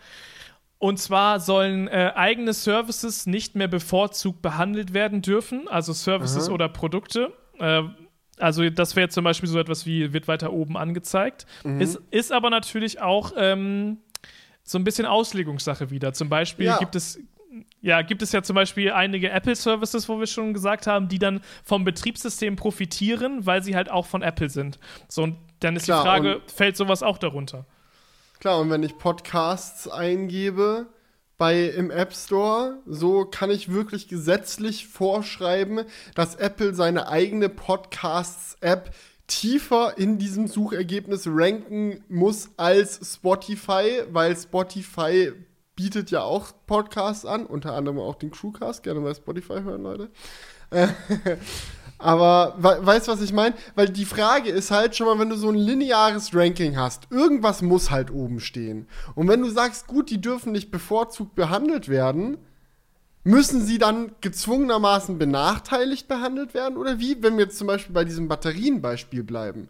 So, ist dann Amazon gezwungen, ihre eigenen Batterien auf Platz 2 und 3 oder so zu stellen? Und wer kommt dann auf Platz 1? So ist natürlich dann auch die blöde Frage. Und nochmal ganz anders gefragt, wie ist es eigentlich im Offline-Handel? Also Rewe zum Beispiel, die haben ja auch Eigenmarken, so von Sachen oder Edeka oder Lies. Es gibt ja immer Eigenmarken. So für Schinken, Cornflakes und sonst was. So, die stehen natürlich auch prominent in dem Laden rum. So, sagt, sagt da jemand, ja, bitte die äh, Ja-Cornflakes in die untere Schublade stellen? Oder ich, ich finde es äh, halt, halt schwierig, so. Wie, wie, wie, woran will man das festmachen und wie soll das konkret aussehen? Also, das Gefühl habe ich aber tatsächlich gar nicht, dass diese Eigenmarken irgendwie prominenter behandelt werden. Aber es habe ich Vielleicht ist es ja verboten. Vielleicht darf man seine Eigenmarken im eigenen Supermarkt nur in die untersten Schubladen stellen. Also ich habe immer das Gefühl, die günstigen Sachen, und das sind ja meistens die Eigenmarken, die sind immer irgendwo ganz unten ja. versteckt. Muss mal bei Real Quality einkaufen. ja, das gibt's jetzt ja nicht mehr. Ach so, echt? Ist Real ja. pleite gegangen oder was? Real ist ciao. Ja. Echt? Das habe ich. Okay, ich bin voll in meiner digitalisierten Gorillas-Welt angekommen, krieg nicht mal mit, dass Real pleite ist. ja, da gab es so eine Übernahme und so auch. Also. Von also, wem wurden die denn übernommen? Egal, ist ich, alles, ist alles ja, nicht wichtig. Ist doch scheiße. Ist doch scheiße. Also die Online-Präsenz hat auf jeden Fall Kaufland übernommen. Ich glaube auch ein paar Märkte, ich bin da nicht so tief drin. Auf jeden Fall gibt es jetzt nicht mehr real.de, sondern kaufland.de. Und es ist halt quasi real.de, nur mit Kaufland-Logo. Also ich bin jetzt gerade auf realmarkt.de, kann meinen lokalen Realmarkt äh, finden. Ja. Und der heißt auch noch real wohl. Ja, das ist natürlich ein langwieriger Prozess. Das ist jetzt nicht ja. so, dass die, dass die Stores so von heute Abgerissen! auf morgen Sofort Kaufland-Logo drauf. Bam! Ja, aber zum Beispiel, also hier in der Gegend sind, haben auf jeden Fall schon ein paar Realmärkte zugemacht und so. Also das geht halt so peu à peu. Okay, ja gut. Aber zurück zum Digital Markets Act. Ja, genau.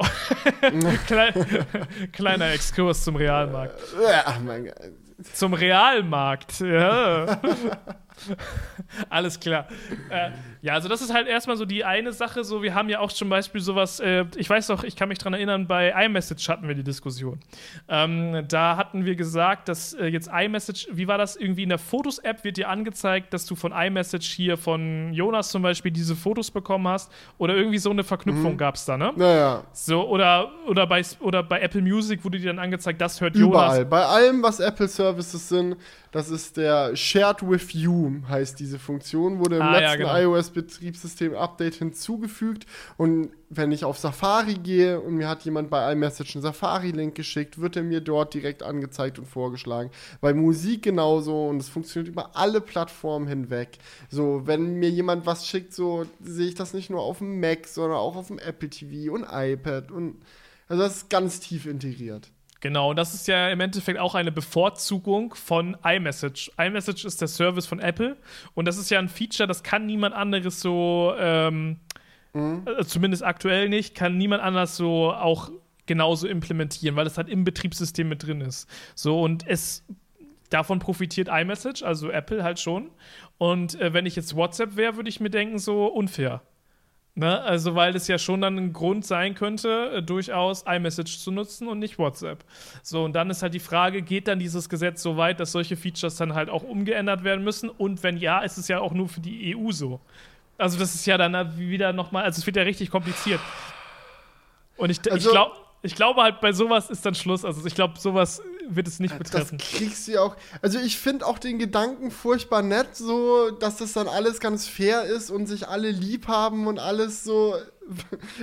bin ich an sich voll dafür. Aber das klingt so furchtbar unpraktikabel. Also jeder, der mal mit Softwareentwicklung auch nur ein bisschen was zu tun hatte, wird wissen, solche Features bugfrei und zuverlässig umzusetzen, ist ein riesiger Kraftakt. Und wenn du da jetzt ein Gesetz verabschiedest, das sagt, egal was für ein Feature ihr in euer Betriebssystem einbaut, ihr müsst immer auch dafür sorgen, dass jeder Konkurrent dasselbe Feature auch nutzen kann, das ist halt innovationshindernd hoch 10. Also natürlich äh, dann fairer, aber das bremst halt extrem aus. Also.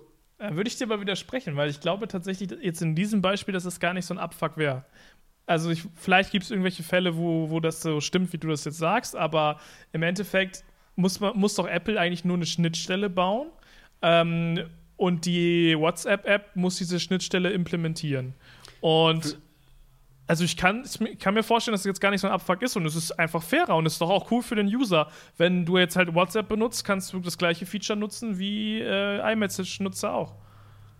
Ja, und gilt es dann auch andersrum? Also gibt es dann auch WhatsApp-Features, die dann auch für iMessage zur Verfügung gestellt werden müssen? Oder also ich weiß nicht. Ich verstehe, was du meinst und es gibt sicherlich viele Situationen, in denen es nicht so schwierig ist, es umzusetzen. man kann sicherlich auch irgendwie dann eine Pflicht einführen für irgendwelche APIs und so, die dann zur Verfügung gestellt werden müssen, damit andere Entwickler darauf zugreifen können. Aber dann ist natürlich da auch wieder die Frage, so, wo fängt das an und wo hört das auf? Nehmen wir zum Beispiel mal Apple Pay. Apple Pay läuft ja auch komplett über die äh, Apple Hardware verschlüsselt und alles mit Face ID gekoppelt. So gibt es dann Gesetz, das sagt, ja, aber äh, iOS muss auch möglich machen, dass Drittanbieter auf diese ganzen Chips und so zugreifen können, damit man Betriebssystem weit auch mit Google Pay zahlen kann. So, das ist dann halt der nächste. Ich bin kein Experte in dem Bereich. So, ich selbst kein Softwareentwickler. Aber ich stelle es mir wirklich wahnsinnig kompliziert vor. Ja, aber ich stelle es mir wirklich nicht unmöglich vor. Also ich glaube ich glaub tatsächlich, dass es sogar sehr geil wäre. Also, weil als ob Apple das nicht äh, implementieren könnte, dass man auch sicher mit Google Pay bezahlen kann, auch wenn es über den gleichen Chip läuft. Nur weil es über den Chip läuft, heißt das ja nicht, dass dann die Bank auch Zugriff auf den Chip hat oder so. Das kannst du ja entkoppeln voneinander. Und ähm, dementsprechend stelle ich mir das tatsächlich sehr geil vor. Also, wenn es halt, es ist jetzt eine Traumwelt, ne? So, man denkt sich jetzt, ja, ja du, ist alles. Ich, das Ding ist, ich will dir auch eigentlich gar nicht widersprechen, weil es klingt ja tatsächlich sehr geil. Also, ich finde so, alle chillen zusammen, alles ist super. Mark, Tim und äh, Sundar sind beste Freunde, so gehen immer abends zusammen noch schön Kaffee im Silicon Valley trinken und man quatscht dann wieder darüber, wie schön es ist, dass alle Apple Services auf Android verfügbar sind und sowieso das Metaverse jetzt die tiefste Integration in iOS hat und es ist alles so super und toll und fair. Aber irgendwie denke ich mir halt so, es gibt ja Gründe auch, warum sich die Systeme so entwickelt haben, wie sie sich entwickelt haben. Weil jede Firma auch so ein bisschen ihre eigene Vorstellung davon hat, wie das gesamte Ökosystem aufgebaut sein soll, wie Dinge miteinander zu funktionieren haben und wie sie Sachen umsetzen wollen. Und dann macht halt jeder irgendwie so sein Ding und seine eigene Philosophie und was funktioniert, das äh, ist dann erfolgreich. Aber klar, wenn du so ein riesiges Duo Duopol hast, was äh, mobile Betriebssysteme angeht, wie wir es halt aktuell aktuell mit Android und iOS haben, dann bedeutet es halt auch, dass durch einen coolen Scheiß dann im Endeffekt auf iOS halt nur Apple machen kann und auf Android dann halt nur Google. und Mark steht da und denkt sich, gib mir mehr Zugriff, Mann.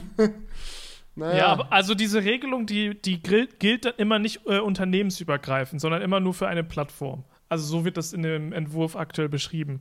Das heißt jetzt, ähm, man hätte schon noch einen Vorteil, wenn man jetzt äh, als Apple sagt, okay, zum Beispiel dieses äh, Shared with You Feature. Das mhm. ist ja, das ist jetzt nicht so, dass äh, Apple jetzt sagen muss, okay, Google, ihr dürft es auch benutzen, sondern es ist dann immer noch ein iOS-Feature, aber es darf halt auf iOS jede App das benutzen. Und es ist ja trotzdem noch für Apple äh, äh, Ansporn genug, solche geilen Features zu entwickeln, weil äh, nur weil es jetzt halt äh, jede App benutzen darf, äh, ist vielleicht dann der Vorteil für iMessage noch on top geil, aber natürlich trotzdem bleibt ja der Vorteil für iOS, das Betriebssystem bestehen, dass die User halt sowas nutzen können. Also. Ja, ich, ich, ich verstehe, was du meinst. Ja, es ist dann generell ein geringerer Vorteil, weil es dann halt tendenziell mit jedem Service genutzt werden kann, aber es ist natürlich für die User viel freundlicher und macht auch den Umstieg von einem Betriebssystem aufs andere viel einfacher, weil man sagen kann so, ey yo, wenn ich halt auf iOS wechseln will, um diese Features zu benutzen, muss ich nicht gezwungenermaßen auch alles umziehen. Wenn ich jetzt bisher Android-User war und ich habe halt nicht, äh, ich habe halt irgendwie Spotify benutzt und WhatsApp und keine Ahnung, Google Maps und alles und ich möchte jetzt halt, dass es geil integriert auch auf dem iPhone läuft, kann ich einfach ein iPhone kaufen und die Sachen weiter nutzen, ohne dass ich dann jetzt irgendwie sage so, oh, Shared Review ist schon ganz geil, fuck, muss jetzt alle meine Musik auf iMusic, äh, iMusic, lol, auf Apple Music äh, umziehen. Ja, das ist ja. übrigens äh, noch ein weiterer äh, Aspekt, ne? Vorinstallierte Apps löschen und austauschen dürfen. Ähm, genau, was du sagst, ne? dass man halt dann nicht Apple Music nutzen muss. Ich weiß, Apple Music ist, glaube ich, nicht vorinstalliert, oder? Doch. Mm, doch, ist vor. Doch, klar, natürlich. Ja, stimmt, kann man nicht deinstallieren, ne? Ja, aber gut, du könntest halt on top halt. Kannst Spotify. du verbergen, glaube ich, mittlerweile. Also du kannst es vom Homescreen entfernen. Das ging ja. ja ewig lang nicht, aber ich glaube, ja, App entfernen vom Homebildschirm geht. Ja. Genau. Und ähm, da, das ist noch ein weiteres Feature, äh, auch in die Richtung, alle Entwickler dürfen sich als Standard-App vorschlagen. Ähm, also, dass du, wenn du jetzt Spotify bist auf iOS, darfst du halt sagen, okay, äh, du darfst dem Nutzer halt die Wahl geben, dass immer wenn irgendwie nach Musik bei Siri gefragt wird oder du irgendwie eine Musik-App öffnest oder irgendwas abgespielt wird, dass standardmäßig Spotify genutzt wird. Ja, ja, nee, das finde ich gut. Also vom Ding her. Ich kann mir auch vorstellen, dass es da kompliziert ist, das umzusetzen, aber nicht unmöglich und schon gar nicht für die reichste Firma der Welt. genau. Ähm, der letzte Punkt ist, glaube ich, somit, ah, das ist der vorletzte Punkt, sorry, aber ist trotzdem, glaube ich, somit das kritischste. Und zwar alternative App Stores sollen erlaubt werden dürfen. Und also das halte ich für am unwahrscheinlichsten tatsächlich. Äh, da, also zumindest bei iOS stelle ich mir das ganz, ganz komisch vor. Äh, ob, also es ist sehr unrealistisch irgendwie. Ja, in Zukunft dann äh, Game Pass auf der PS5 oder wo, wo, worauf läuft es dann hinaus? Also einfach nur, darf es dann sowas wie exklusive Spiele überhaupt noch geben? Oder muss es erlaubt sein, die dann auch immer. Ich weiß ich jetzt nicht. Wir werden es sehen. Genau. Das, das klingt immer alles so nett und schön und friedlich und toll, aber ich glaube, es ist schwierig zu überschauen, wie weitreichend die Folgen davon sind. Ja, Okay, als, letzte, als letzter Punkt noch ähm, kurz, für wen das gilt. Ähm, und zwar ist die Formulierung hier, ich habe es mir extra rauskopiert: Digitalunternehmen, die entweder einen Jahresumsatz von mindestens 7,5 Milliarden Euro oder eine Marktkapitalisierung von mindestens 75 Milliarden Euro haben. Zudem müssen sie ähm, einen sogenannten zentralen Plattformdienst mit mindestens 45 Millionen aktiven Nutzern und 10.000 aktiven gewerblichen Nutzern monatlich betreiben. Also das ist halt schon, es ist nur für die ganz großen Play Player, kann man so sagen. Also es muss sowohl. Finde ich, find ich gut, finde ich richtig, so dass du wirklich, weil dann darüber stellst du halt sicher, dass es nur Firmen betrifft, die wirklich an dem Punkt angekommen sind, wo man fast schon von Infrastruktur sprechen kann. Ja. Und es ist halt nicht so, ja, Fairphone entwickelt jetzt irgendwie ihr eigenes Handy, zack, bumm, hier aber direkt 500 Ordner mit Regeln, an die ihr euch halten müsst. Sondern es ist halt so, naja, die breite Masse nutzt Smartphones, ist einfach so und es ist halt entweder ein iPhone oder ein Android-Handy, ist halt auch einfach so. Da kommen wir jetzt nicht mehr drum rum, also können wir halt anfangen, an der Front ein paar Regeln einzuführen. Ähm, eine Frage, die ich mir aber stelle, ist, wie sind sie auf diese 75 Milliarden gekommen? So, also gab es dann irgendwie so die Grenze, die haben sich so eine Liste an Firmen angeschaut, wie viel die werden, so, die wollen wir noch, die wollen wir nicht. Das klingt irgendwie so 7,5, das ist irgendwie so, keine Ahnung, wenn ich mir so eine Zahl ausdenken würde, würde ich einfach 100 sagen. Ah, 100 Milliarden, ah, 75 machen wir. Keine Ahnung, irgendwo muss die Grenze sein. Wahrscheinlich, ich weiß nicht, jetzt kann ich dir nicht beantworten, aber stelle ich mir lustig vor. Das war so bestimmt so ein Meeting. Ah, nee, 50 Millionen ist zu wenig. Nehmen wir 75. Okay, alles klar. Nee, das wird dann noch so, da wird dann richtig, richtig penetrant ausdiskutiert und dann jetzt in den nächsten Monaten noch richtig fett Lobbyarbeit von Firmen, die äh, 74 Milliarden oder 80 Milliarden oder so wert sind und sich denken, wenn wir da jetzt die äh, richtigen Leute nochmal zum Abendessen einladen, dann kriegen wir es vielleicht hin, dass diese Grenze nochmal grad drüber und grad runter fällt. oh, oui. Ja, ja. naja, schauen wir mal. Aber auch spannend, dass es halt sowohl 45 Millionen aktive Nutzer im Monat sein müssen. Das ist ja schon wirklich viel. Mhm. Also da fallen viele Sachen raus. Aber nicht nur das, sondern auch 10.000 gewerbliche Nutzer. Aber in der EU oder insgesamt? Also, wenn also ich jetzt eine Plattform bin, die 100 Millionen User in USA hat, aber nur 5 Millionen User in Europa, das gelten diese Regeln für mich? Es wird spannend. Das weiß ich nicht. Aber wenn du verstößt, dann musst du 10% vom Jahresumsatz vom weltweiten Jahresumsatz zahlen, genau. Gelten auch Umsätze in Luxemburg. Das ist die. Auf den Cayman ja. Islands. Das sieht er nicht. ja, aber Also technisch gesehen haben wir nur auf den Cayman Islands 100 Millionen User. Zumindest sind die Accounts da registriert. Von so intern mega rumgeschoben, alle Accounts umregistriert, die verrücktesten Dinge betrieben, nur damit äh, Apple keinen weiteren App Store aufmachen muss. Oder man gründet einfach so eine Unterfirma, ähm, wo dann alle gewerblichen Nutzer erstmal Kunde sind und dann ist die Unterfirma Kunde. Ja. Und dann hast du ja eigentlich nur einen aktiven gewerblichen Nutzer und dann das bist du ja schon. So viel Scheiß, den man da immer betreiben kann. Ja, ja. Also, das muss. das wird interessant. Aber gut. Äh, Thema durch, würde ich sagen. Lass uns den Kommentaren zuwenden. Es gab einige Kommentare unter dem letzten Crewcast. Es wurde heiß diskutiert und ich fand es sehr nice zu allen möglichen Themen, die wir hatten. Die meisten in äh, dem Bereich der Wechselakkus. Dazu kommen wir aber gleich. Ich würde sagen, wir fangen erstmal an mit Creative Tech Reviews. Da, da war der Kommentar am. Äh, ja. Äh, was haltet ihr von den Leaks dass das iPhone 14 keinen neuen A-Chip bekommt, sondern den A15 und das iPhone 14 Pro den A16. Ja, Julian, Gedanken dazu. Macht eigentlich keinen Sinn, oder? Es klingt mega unlogisch und es klingt mega un-Apple-like. Also es ging, ging, ja jetzt auch ein paar ähm, Leaks durch die äh, Medienwelt von einem iPhone 14, das wirklich genau so aussieht wie ein iPhone 13, also identisch. Ähm, das wäre interessant. Also sowas hat man von Apple auch noch nicht gesehen. So, es gab immer irgendwelche Kleinigkeiten, so an denen sie dann noch geschraubt haben. Früher bei den S-Generationen, okay. Aber so wirklich identisches Design, naja, maybe, schauen wir mal. Und dann noch mal denselben Prozessor, weiß ich nicht. Zumal es halt echt leicht ist für Apple zu sagen, ja, ja, das ist ein A16 und man ändert halt kaum was dran. Also das hatten wir doch auch schon mal irgendwo. Ich weiß nicht mehr genau, was es war, aber äh, einfach neue Namen drauf und dann ist schon okay. ähm, das, weiß ich, das war auch irgendein Prozessor oder irgendwas in die Richtung. Ähm, aber ja, das ist halt super easy. Du kannst sagen, hier und da ein paar kleine Tweaks, dann ist es ein A16 und dann noch mal ein GPU-Kern mehr, dann ist es halt der A16 im Pro. Aber ja. Du, hier meine FFP2-Maske für 15 Cent, da ist der Sticker mit CE-Zertifizierung drauf. Also bedeutet, es ist auch das richtige Produkt.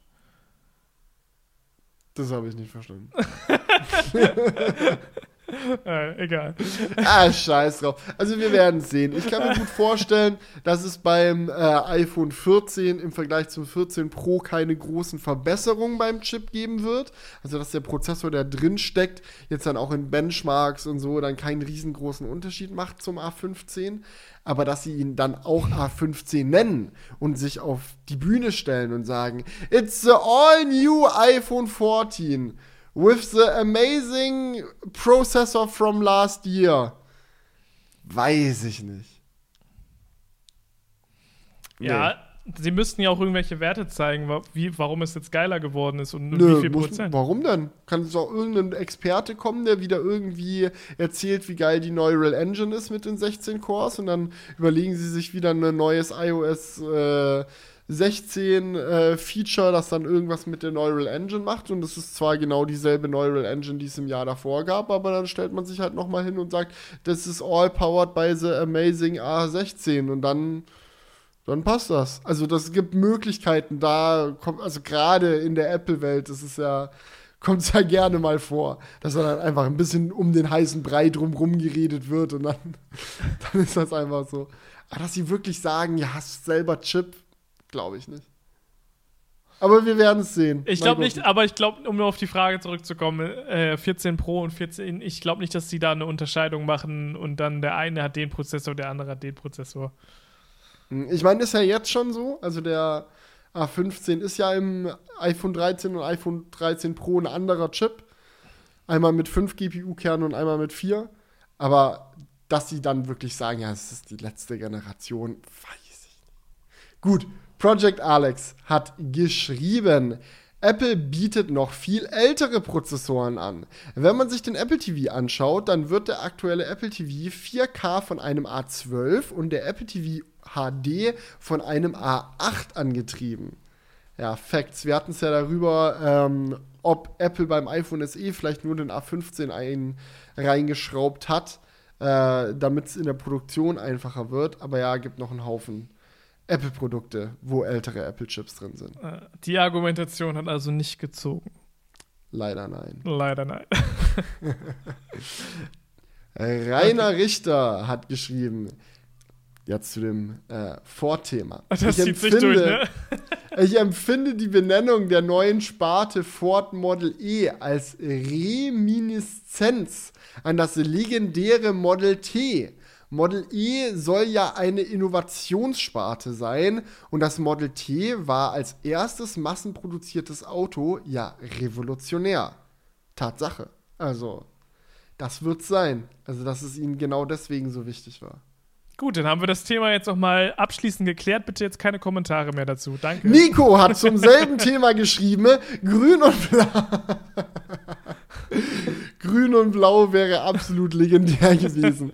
Denn blau ist in der Verbrennerwelt immer umweltfreundlich. Es gibt AdBlue als Dieselzusatz zum Diesel ab, um Dieselabgase unschädlicher zu machen. Volkswagen nennt ihre spritsparenden Modelle immer Blue Motion. Toyota hat Logos ihrer Hybride immer blau umrandet. Warum das Verbrenner Ford nicht auch blau nennen mit blauem Logo? Macht alles Sinn? Wenn man aber jetzt Ford Green macht, wegen Nachhaltigkeit und Elektroautos, könnte man direkt das Logo grün färben, denn manche Firmen haben ihre Logos gewechselt. VW, Kia, warum nicht auch Ford? Also grün-blau wäre schon nachvollziehbar. Ihr meintet aber auch, dass es nur intern ist. Also für uns bleibt es Ford, dann ist ja eh scheißegal. Ja, gut. Dann aber jetzt will ich keine Kommentare mehr dazu. Nee, aber fand ich schon spannend. Ich glaube, es macht nochmal einen Unterschied. Also so VW ändert ihr Logo gut, halt ein bisschen flach und jetzt in weiß, aber so von der ganzen Markenfarbe blau wegzugehen. Wie wenn Telekom sagen würde, ja, jetzt gibt's 6G, jetzt machen wir Telekom nicht mehr Magenta, sondern Orange. Oder Blau einfach auch. Scheiß auf O2. ähm, schwierig. Ich glaube, die wollen einfach aus, äh, weil die Marke wiedererkannt wird und halt auch einen Wiedererkennungswert hat, halt bei dem blauen Logo bleiben. Also grünes Ford-Logo. Das Das, stelle ich mir auch ganz strange vor. Ganz strange. ja. So wie Paint, als ob du in Paint so die Farbe ersetzt hast. So. Ja. Wenn dann schwarz-weiß. So ein schwarz-weißes Ford-Logo, maybe. Aber grün. Okay, ich, ich lese mal den nächsten Kommentar vor, ja? Von Rednael 500. Und zwar bezüglich wechselbarer Akkus in mobilen Geräten sollten sich Hersteller auf gemeinsame verpflichtende Standards in Sachen Formfaktor und Protokoll verständigen müssen, sodass die Akkus verschiedener Geräte gleichen Typs untereinander austauschbar sind. Ja, finde ich genau richtig. So wäre es zum Beispiel möglich, den Akku im eigenen Smartphone nach vier oder fünf Jahren problemlos durch einen neuen auszutauschen, der aufgrund der technologischen Entwicklung und der Standardisierung eine höhere Kapazität auf, ausweist. Allgemein muss die einfache Austauschbarkeit durch den Endkunden gewährleistet werden, da ansonsten zu große Hürden bestehen, ein nur durch den Kapazitätsverlust des Akkus beeinträchtigtes Gerät weiter zu nutzen. Die Vermeidung von Elektroschrott kann zudem durch vermehrtes Recycling nicht mehr nutzbare Geräte unterstützt werden, ide idealerweise natürlich durch ein äh, auf Reparatur- und Recyclingfähigkeit ausgelegtes Design. Würde ich so unterschreiben. Finde ich einen schönen Kommentar, liest sich sehr gut, klingt sehr fantastisch. Bedenken habe ich trotzdem. Ich meine, das klingt jetzt, er sagt so, ja, stell dir vor, fünf Jahre altes Smartphone und der Akku hat immer noch denselben Formfaktor. Weiß ich nicht. Wenn man sich anguckt, wie sich der Smartphone-Formfaktor auch über die Jahre verändert hat, kann ich mir halt auch vorstellen, dass es da Schwierigkeiten gibt. Aber ich möchte nicht die Spaßbremse sein. Ja, aber das Bro, wird alles super und sehr umweltfreundlich. Ich freue mich drauf. Wie hat sich denn der Smartphone-Formfaktor in den letzten fünf Jahren verändert? Hä? Okay, letzte fünf Jahre ist vielleicht ein schlechtes Beispiel. Sagen wir mal, letzte zehn Jahre ist immer größer geworden, zum Beispiel. Ja, aber Ja. Das, das ist doch jetzt bei einem Punkt, wo man, wo ich glaube, dass sich da nicht mehr viel tut, außer es wird Oder. Seitenverhältnis und dann sagt halt Sony, okay, wir wollen jetzt aber ein 21 zu 9 Handy machen und dann darf halt der Akku aber nur die Maße haben und Ja, aber es kann ja verschiedene ähm, äh, ja, aber wenn du dann geben. aber wenn du dann so schon wieder anfängst, dann macht halt jeder wieder seinen eigenen Typ. Und dann weißt du halt auch nicht, okay, habe ich jetzt den Akku mit dem 16 zu 9 Seitenverhältnis oder den Akku mit dem 17 zu 9 Seitenverhältnis oder den Äh, guck mal, da, da gibt es jetzt, man sei mal nicht immer so abgeschreckt direkt, da gibt es doch Lösungen für. Dann machst du es so wie bei Batterien, dass du nicht einen, ein, äh, also nicht einen ähm, Akku als Block reinmachst, sondern so mehrere Lau Bausteine hast. Und dann kann sich der Hersteller daraus halt quasi Das so sein Fo- klingt maximal ineffizient. Das klingt Warum? richtig ineffizient beim Packaging. Also Warum? dann werden die Akkus wirklich deutlich größer, wenn du anfängst noch so. Also alleine, okay, runde Zellen kannst du schon mal nicht machen. Weil das ist Nein, ja nein. arg blöd, da ist ja dann sehr viel Luft zwischendrin. Also fängst du an, flache Zellen zu machen. Aber dann muss ja der Akku auch einzeln gepackaged sein. Das heißt, an der Stelle, wo so zwei Akkumodule zusammenkommen, hast du dann zwischen Akku und Akku nochmal zwei Wände an Akku-Casing. Weiß ich jetzt nicht. Aber Ja, ja, ich, ich, ich bin, möchte mich ja aus der, aus der Affäre. Rolle der Spaßbremse auch mal rausziehen. So, ich finde das ja, das, das klingt ja alles so schön und ich würde mich auch freuen, wenn das alles klappt und kommt. Aber Lass uns da, da lasse ich den Pessimist raushängen. lass uns doch einfach mal in unserer schönen Utopie leben. Mhm, So, und dann, kann, dann kannst du dir so richtig schön so mehrere, also es müssen vielleicht so drei Bricks dann da so reindrücken in deinen Akkuschacht und dann später, wenn der Formfaktor sich verändert hat, sind es halt vier, die du da reindrückst. So, was ist das Problem? Ja, ähm, ich bin immer noch der Überzeugung, dass vielleicht die bessere Idee wäre, leichte Akku-Swaps ähm, irgendwie gesetzlich verpflichtend zu machen, die dann nicht mit Wechselakkus, sondern vielleicht irgendwie Verbot für Kleber oder so beim Montieren von Akkus, dass ja nicht mehr in die Geräte reingeklebt werden können. Aber wenn du halt das, den passenden Akku hast und einen Schraubenzieher, dass das dann reichen muss.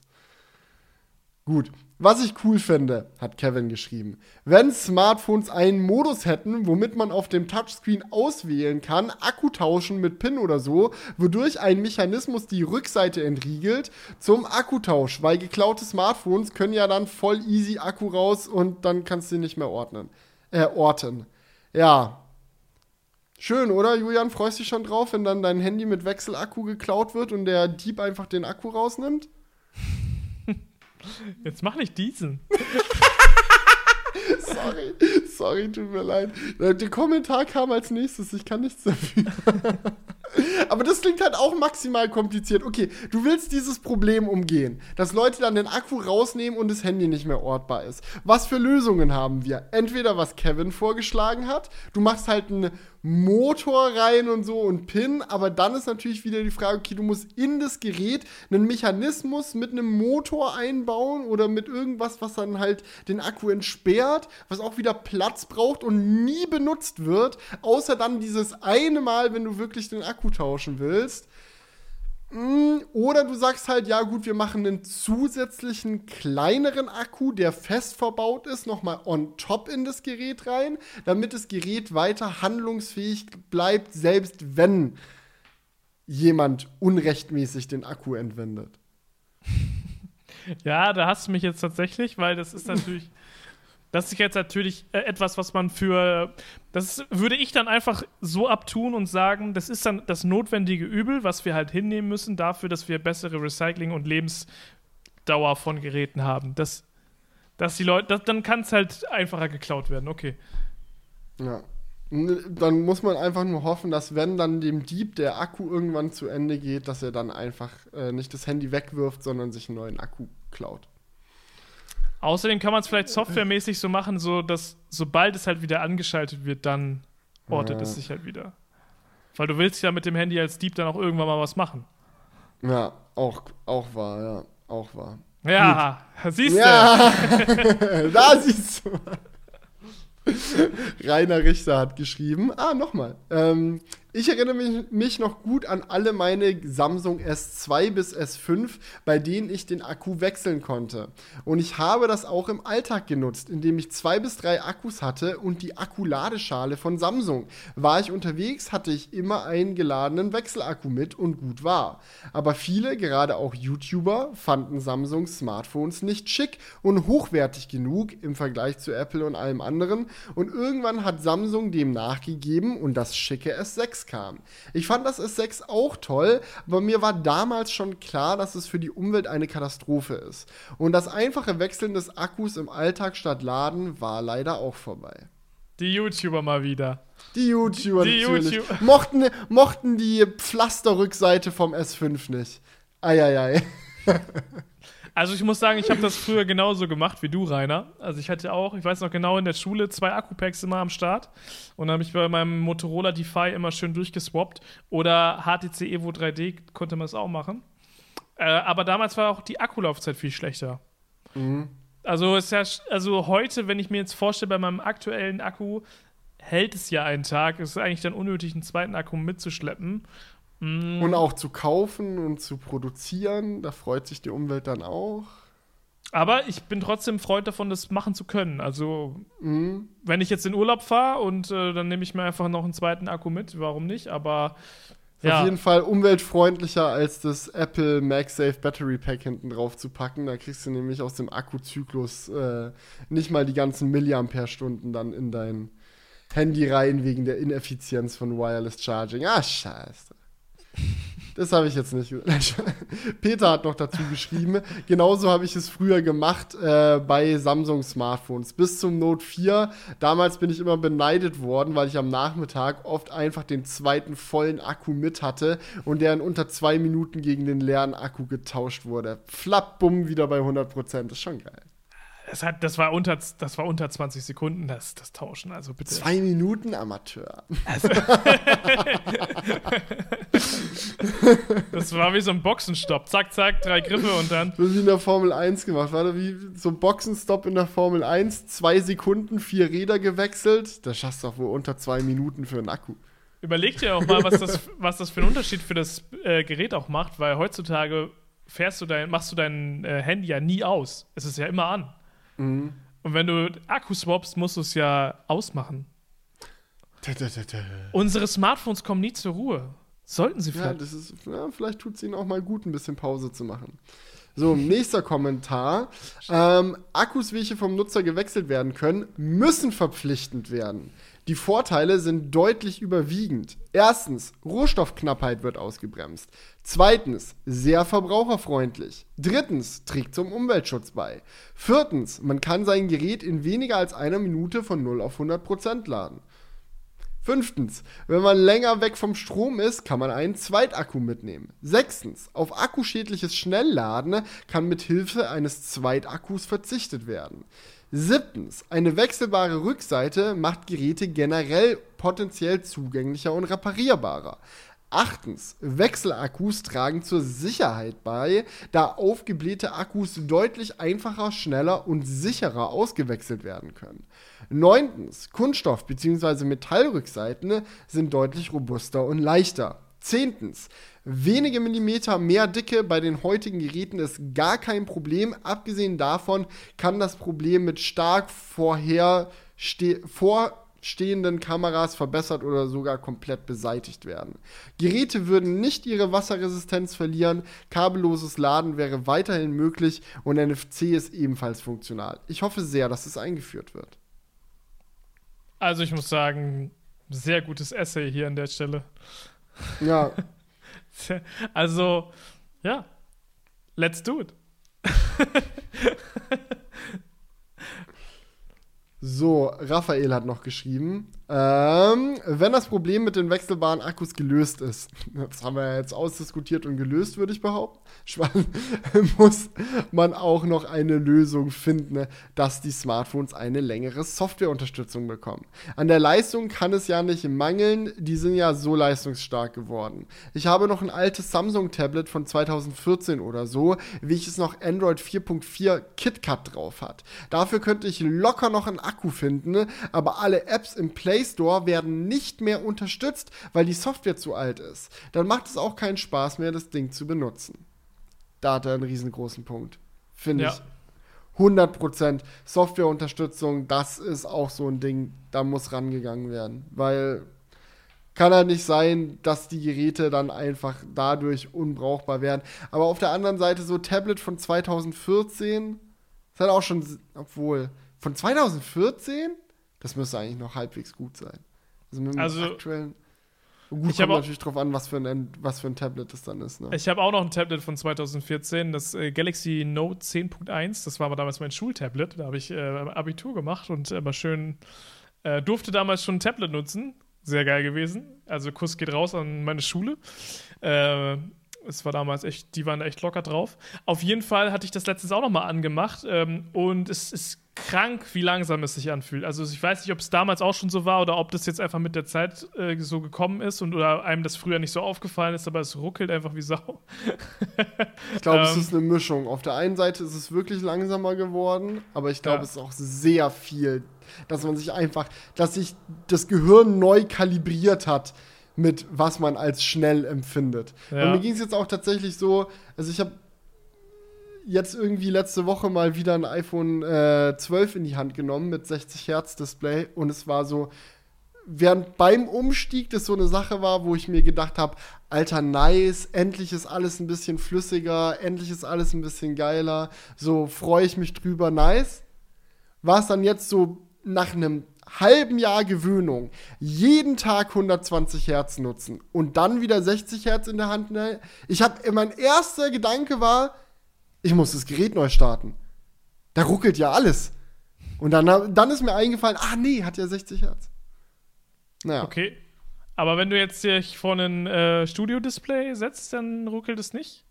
Ich sag mal so, äh, man macht ja andere Arten von Bewegungen auf dem Computermonitor. Also mit dem Handy scrollst du ja viel durch Listen und bewegst irgendwelche Sachen mit deinem Daumen. Und ich glaube, man merkt schnell, wenn es einen Disconnect zwischen dem Finger gibt, der gerade auf dem Bildschirm etwas bewegt und dem, was wirklich auf dem Bildschirm passiert. Äh, Verstehe mich nicht falsch, 120 Hertz genieße ich auch sehr auf meinem MacBook. Ähm, aber ich würde sagen, dass der Unterschied deutlicher spürbar ist auf einem Handy im Vergleich zu einem Computer. Okay. Sorry. Findest du nicht? Also ich meine, du, du hast ja auch also, Du hast ja auch 120 Hertz Display in deinem MacBook und davor hattest du 60 Hertz. Also, also ich muss dir dabei. Ich muss sagen, mich, äh, also ich finde es geht mir immer noch so wie früher, dass ich mir denke, so ja, man sieht es schon, aber es ist jetzt nicht so, dass ich mir denke, so.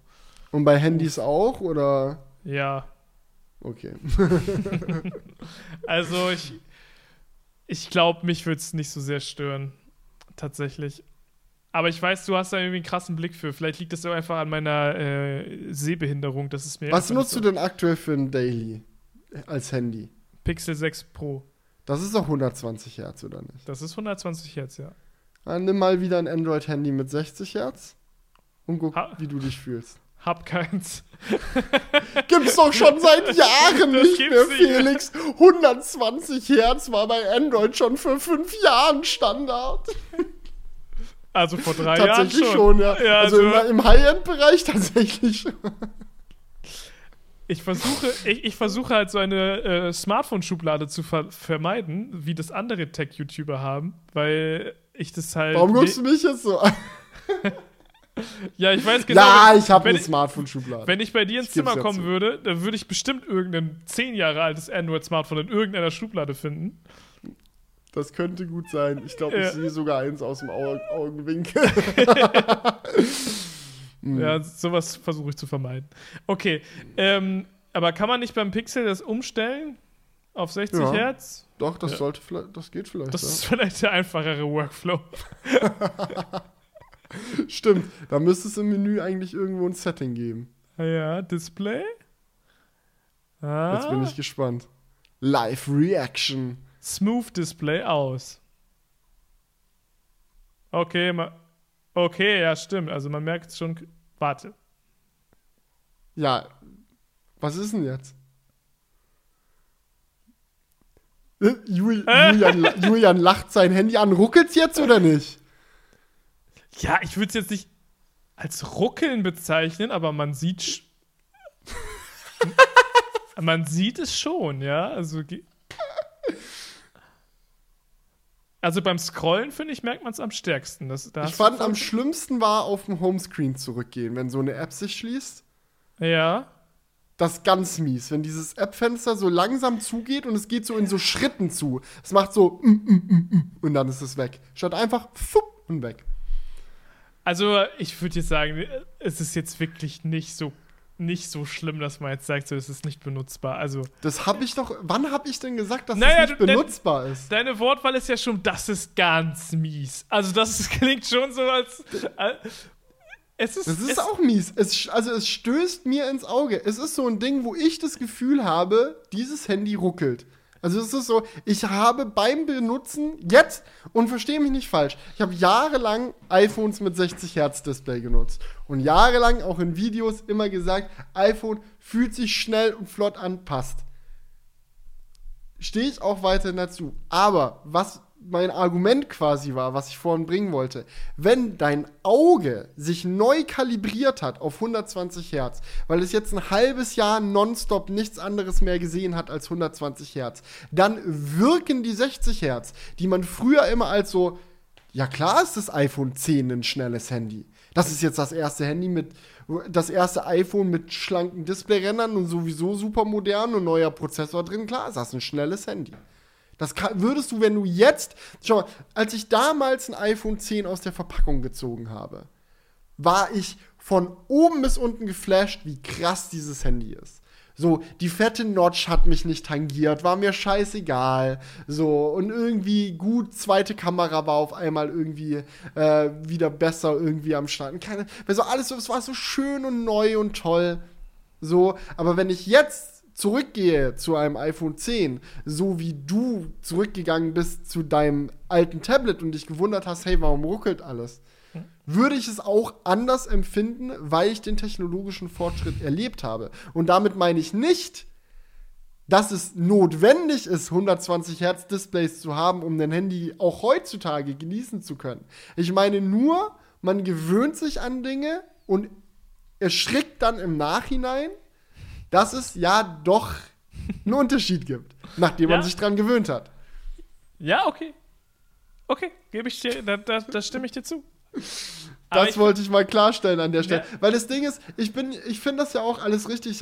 Ich weiß nicht, ob du das Video von Kong mal gesehen hattest, äh, was in den letzten Wochen äh, bei ihm auf dem Kanal durch die Decke äh, gegangen ist. Kong Tech, riesen Shoutout geht raus, klasse Kanal und auch geiles Video, wo es ihm darum ging, so, brauchst du immer das neueste Smartphone? Musst du alle zwei, drei Jahre upgraden? Ist das notwendig? Und die Antwort darauf ist selbstverständlich Nein, das ist nicht notwendig. Und auch wenn du dir jetzt zum Beispiel Smartphone-Kamerafotos anschaust, selbst Smartphones von vor vier Jahren oder so, mach mal einen direkten Fotovergleich. Wie viel besser sieht ein Smartphone-Foto heutzutage aus?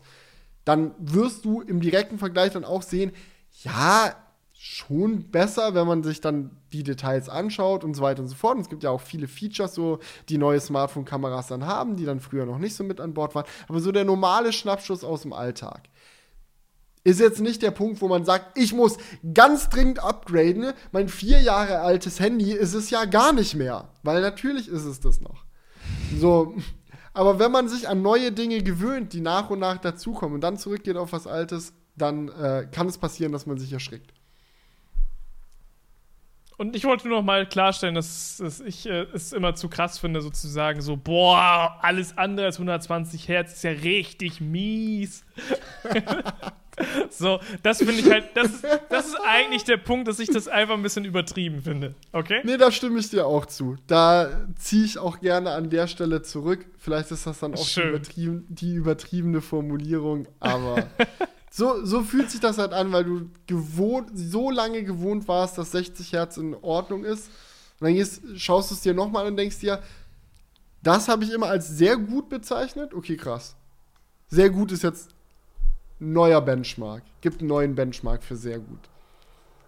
Aber sehr das andere gut. muss deswegen nicht mies sein. Da hast du vollkommen recht. Genau. So, Sepp Life hat noch geschrieben. Saplife hat geschrieben, wenn wir schon bei sehr miesen Problemen aus dem Alltag sind, ich muss meinen Tesla mal, ich muss auch meinen Tesla mal wieder waschen. Und habe genau das gleiche Problem wie Felix. Oh ja. Wo zur Hölle soll ich Münzen herbekommen? Ich kann ja noch nicht mal zum Bankautomaten gehen. Der spuckt ja nur Scheine aus. Hat oh, einer Mann. geantwortet, zur Bank gehen, Zähne abheben, bei Rewe was kaufen, Wechselgeld benutzen. Also ich weiß ja nicht, wie es euch geht, aber ich habe zu Hause so, eine, so, so ein Münz, ähm, na.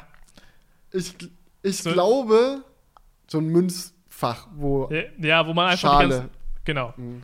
Ja. Also, da hast du ja ständig, dass du mit irgendwie Kleingeld nach Hause kommst. Mhm. Ich glaube, das ist eine Frage des unterschiedlichen Lifestyles. Also wenn man vom Ding her generell versucht, Bargeld zu meiden, dann äh, ist es so, dass man ja auch generell weniger Münzen rumliegen hat. Wenn man Bargeld gerne und viel nutzt, hat man auch gerne und viel Münzen dabei und dann ist das kein Problem. Aber ich glaube, wenn man sich dann dran gewöhnt, so, ey, möglichst bargeldlos, Slim Wallet, kein Münzfach mehr, nur noch Scheine zur Not mitnehmen und ansonsten alles mit dem Handy bezahlen. Und dann stößt man auf den Punkt, wo man Münzen braucht, fuckt es einen mehr ab als den durchschnittlichen Mensch, der Münzen eh gewohnt ist und für den das zum Alltag gehört. Und ich hatte auch ein paar Kommentare gelesen und musste auch sagen, fairer Punkt so, ähm, wo dann manche Leute geschrieben haben, oh, Felix feiert in Skandinavien voll ab, dass bei jedem Bezahlvorgang alles überwacht werden kann. Anonym, also Bargeld ist doch das einzige anonyme Zahlungsmittel, das muss erhalten werden. Kann ich wirklich zu 100% nachvollziehen. Aber es kann halt auch sehr umständlich sein, mit Bargeld hantieren zu müssen. Ja, also ich meine, ich komme gar nicht mehr klar. Also. schon, schon, also auf einer Skala von einfach zu umständlich ist es schon bei sehr umständlich. So, es geht gar nicht mehr. Ich weiß auch wirklich nicht, ich habe auch keinen Platz für dieses ganze. Also, wo soll ich denn das mitnehmen? In meiner einen Hosentasche ist mein Smartphone, in der anderen Hosentasche sind meine AirPods. Also, ich habe ich wüsste wirklich nicht, wo ich am Körper noch Bargeld rumtragen muss. Quatsch, ist natürlich kompletter Blödsinn. Spaß, Leute. Alles klar, okay. Mit diesen schwierigen Worten begeben wir uns zum Ende des Crewcasts. Äh, ihr merkt, wir sind nicht immer der gleichen Meinung, aber. Das finde ich gut. Ich finde es aber auch sehr schön. Ich finde, ähm, das hat sich auch alles sehr, sehr gut entwickelt. So, seitdem wir auch, seitdem wir auch nicht mehr im selben, selben Studio sind, vom selben Ort aus arbeiten, merkt man, glaube ich, sehr, wie die unterschiedlichen Eindrücke und so sich dann da auch noch weiter etablieren. Das macht die ganze Diskussion auch spannender, finde ich. Ja, definitiv. Also ich freue mich sehr, habe keinen Bock auf einen Podcast, wo er andere immer nur sagt, sehe ich ganz Genau so. Felix, du hast ja so recht. Felix, da gebe ich dir Du aber bist sowas unfehlbar. Alle deine Meinungen und ersten Einschätzungen sind Perfektion. Ich wollte dir nur mal sagen, dass du wirklich das genau richtig siehst. Und jeder, der was anderes sagt, hat ja mal gar keine Ahnung. Genau. Okay, also Leute, ähm, ich denke, das ist ein schönes Ende für diesen Podcast. Schaltet auch beim nächsten Mal wieder ein. Schaut wieder rein, ich freue mich drauf. Macht's gut und bis dahin. Ciao. Ciao. Wake up, honey, I made you breakfast. Fresh coffee and bagels, too. A new day is waiting for us. We got lots of fun stuff to do.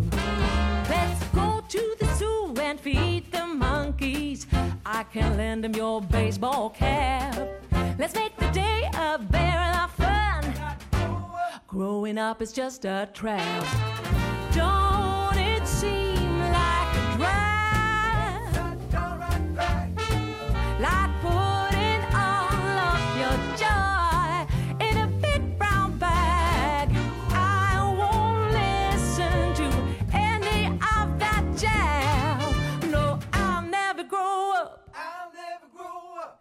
Growing up is just a big fat trap.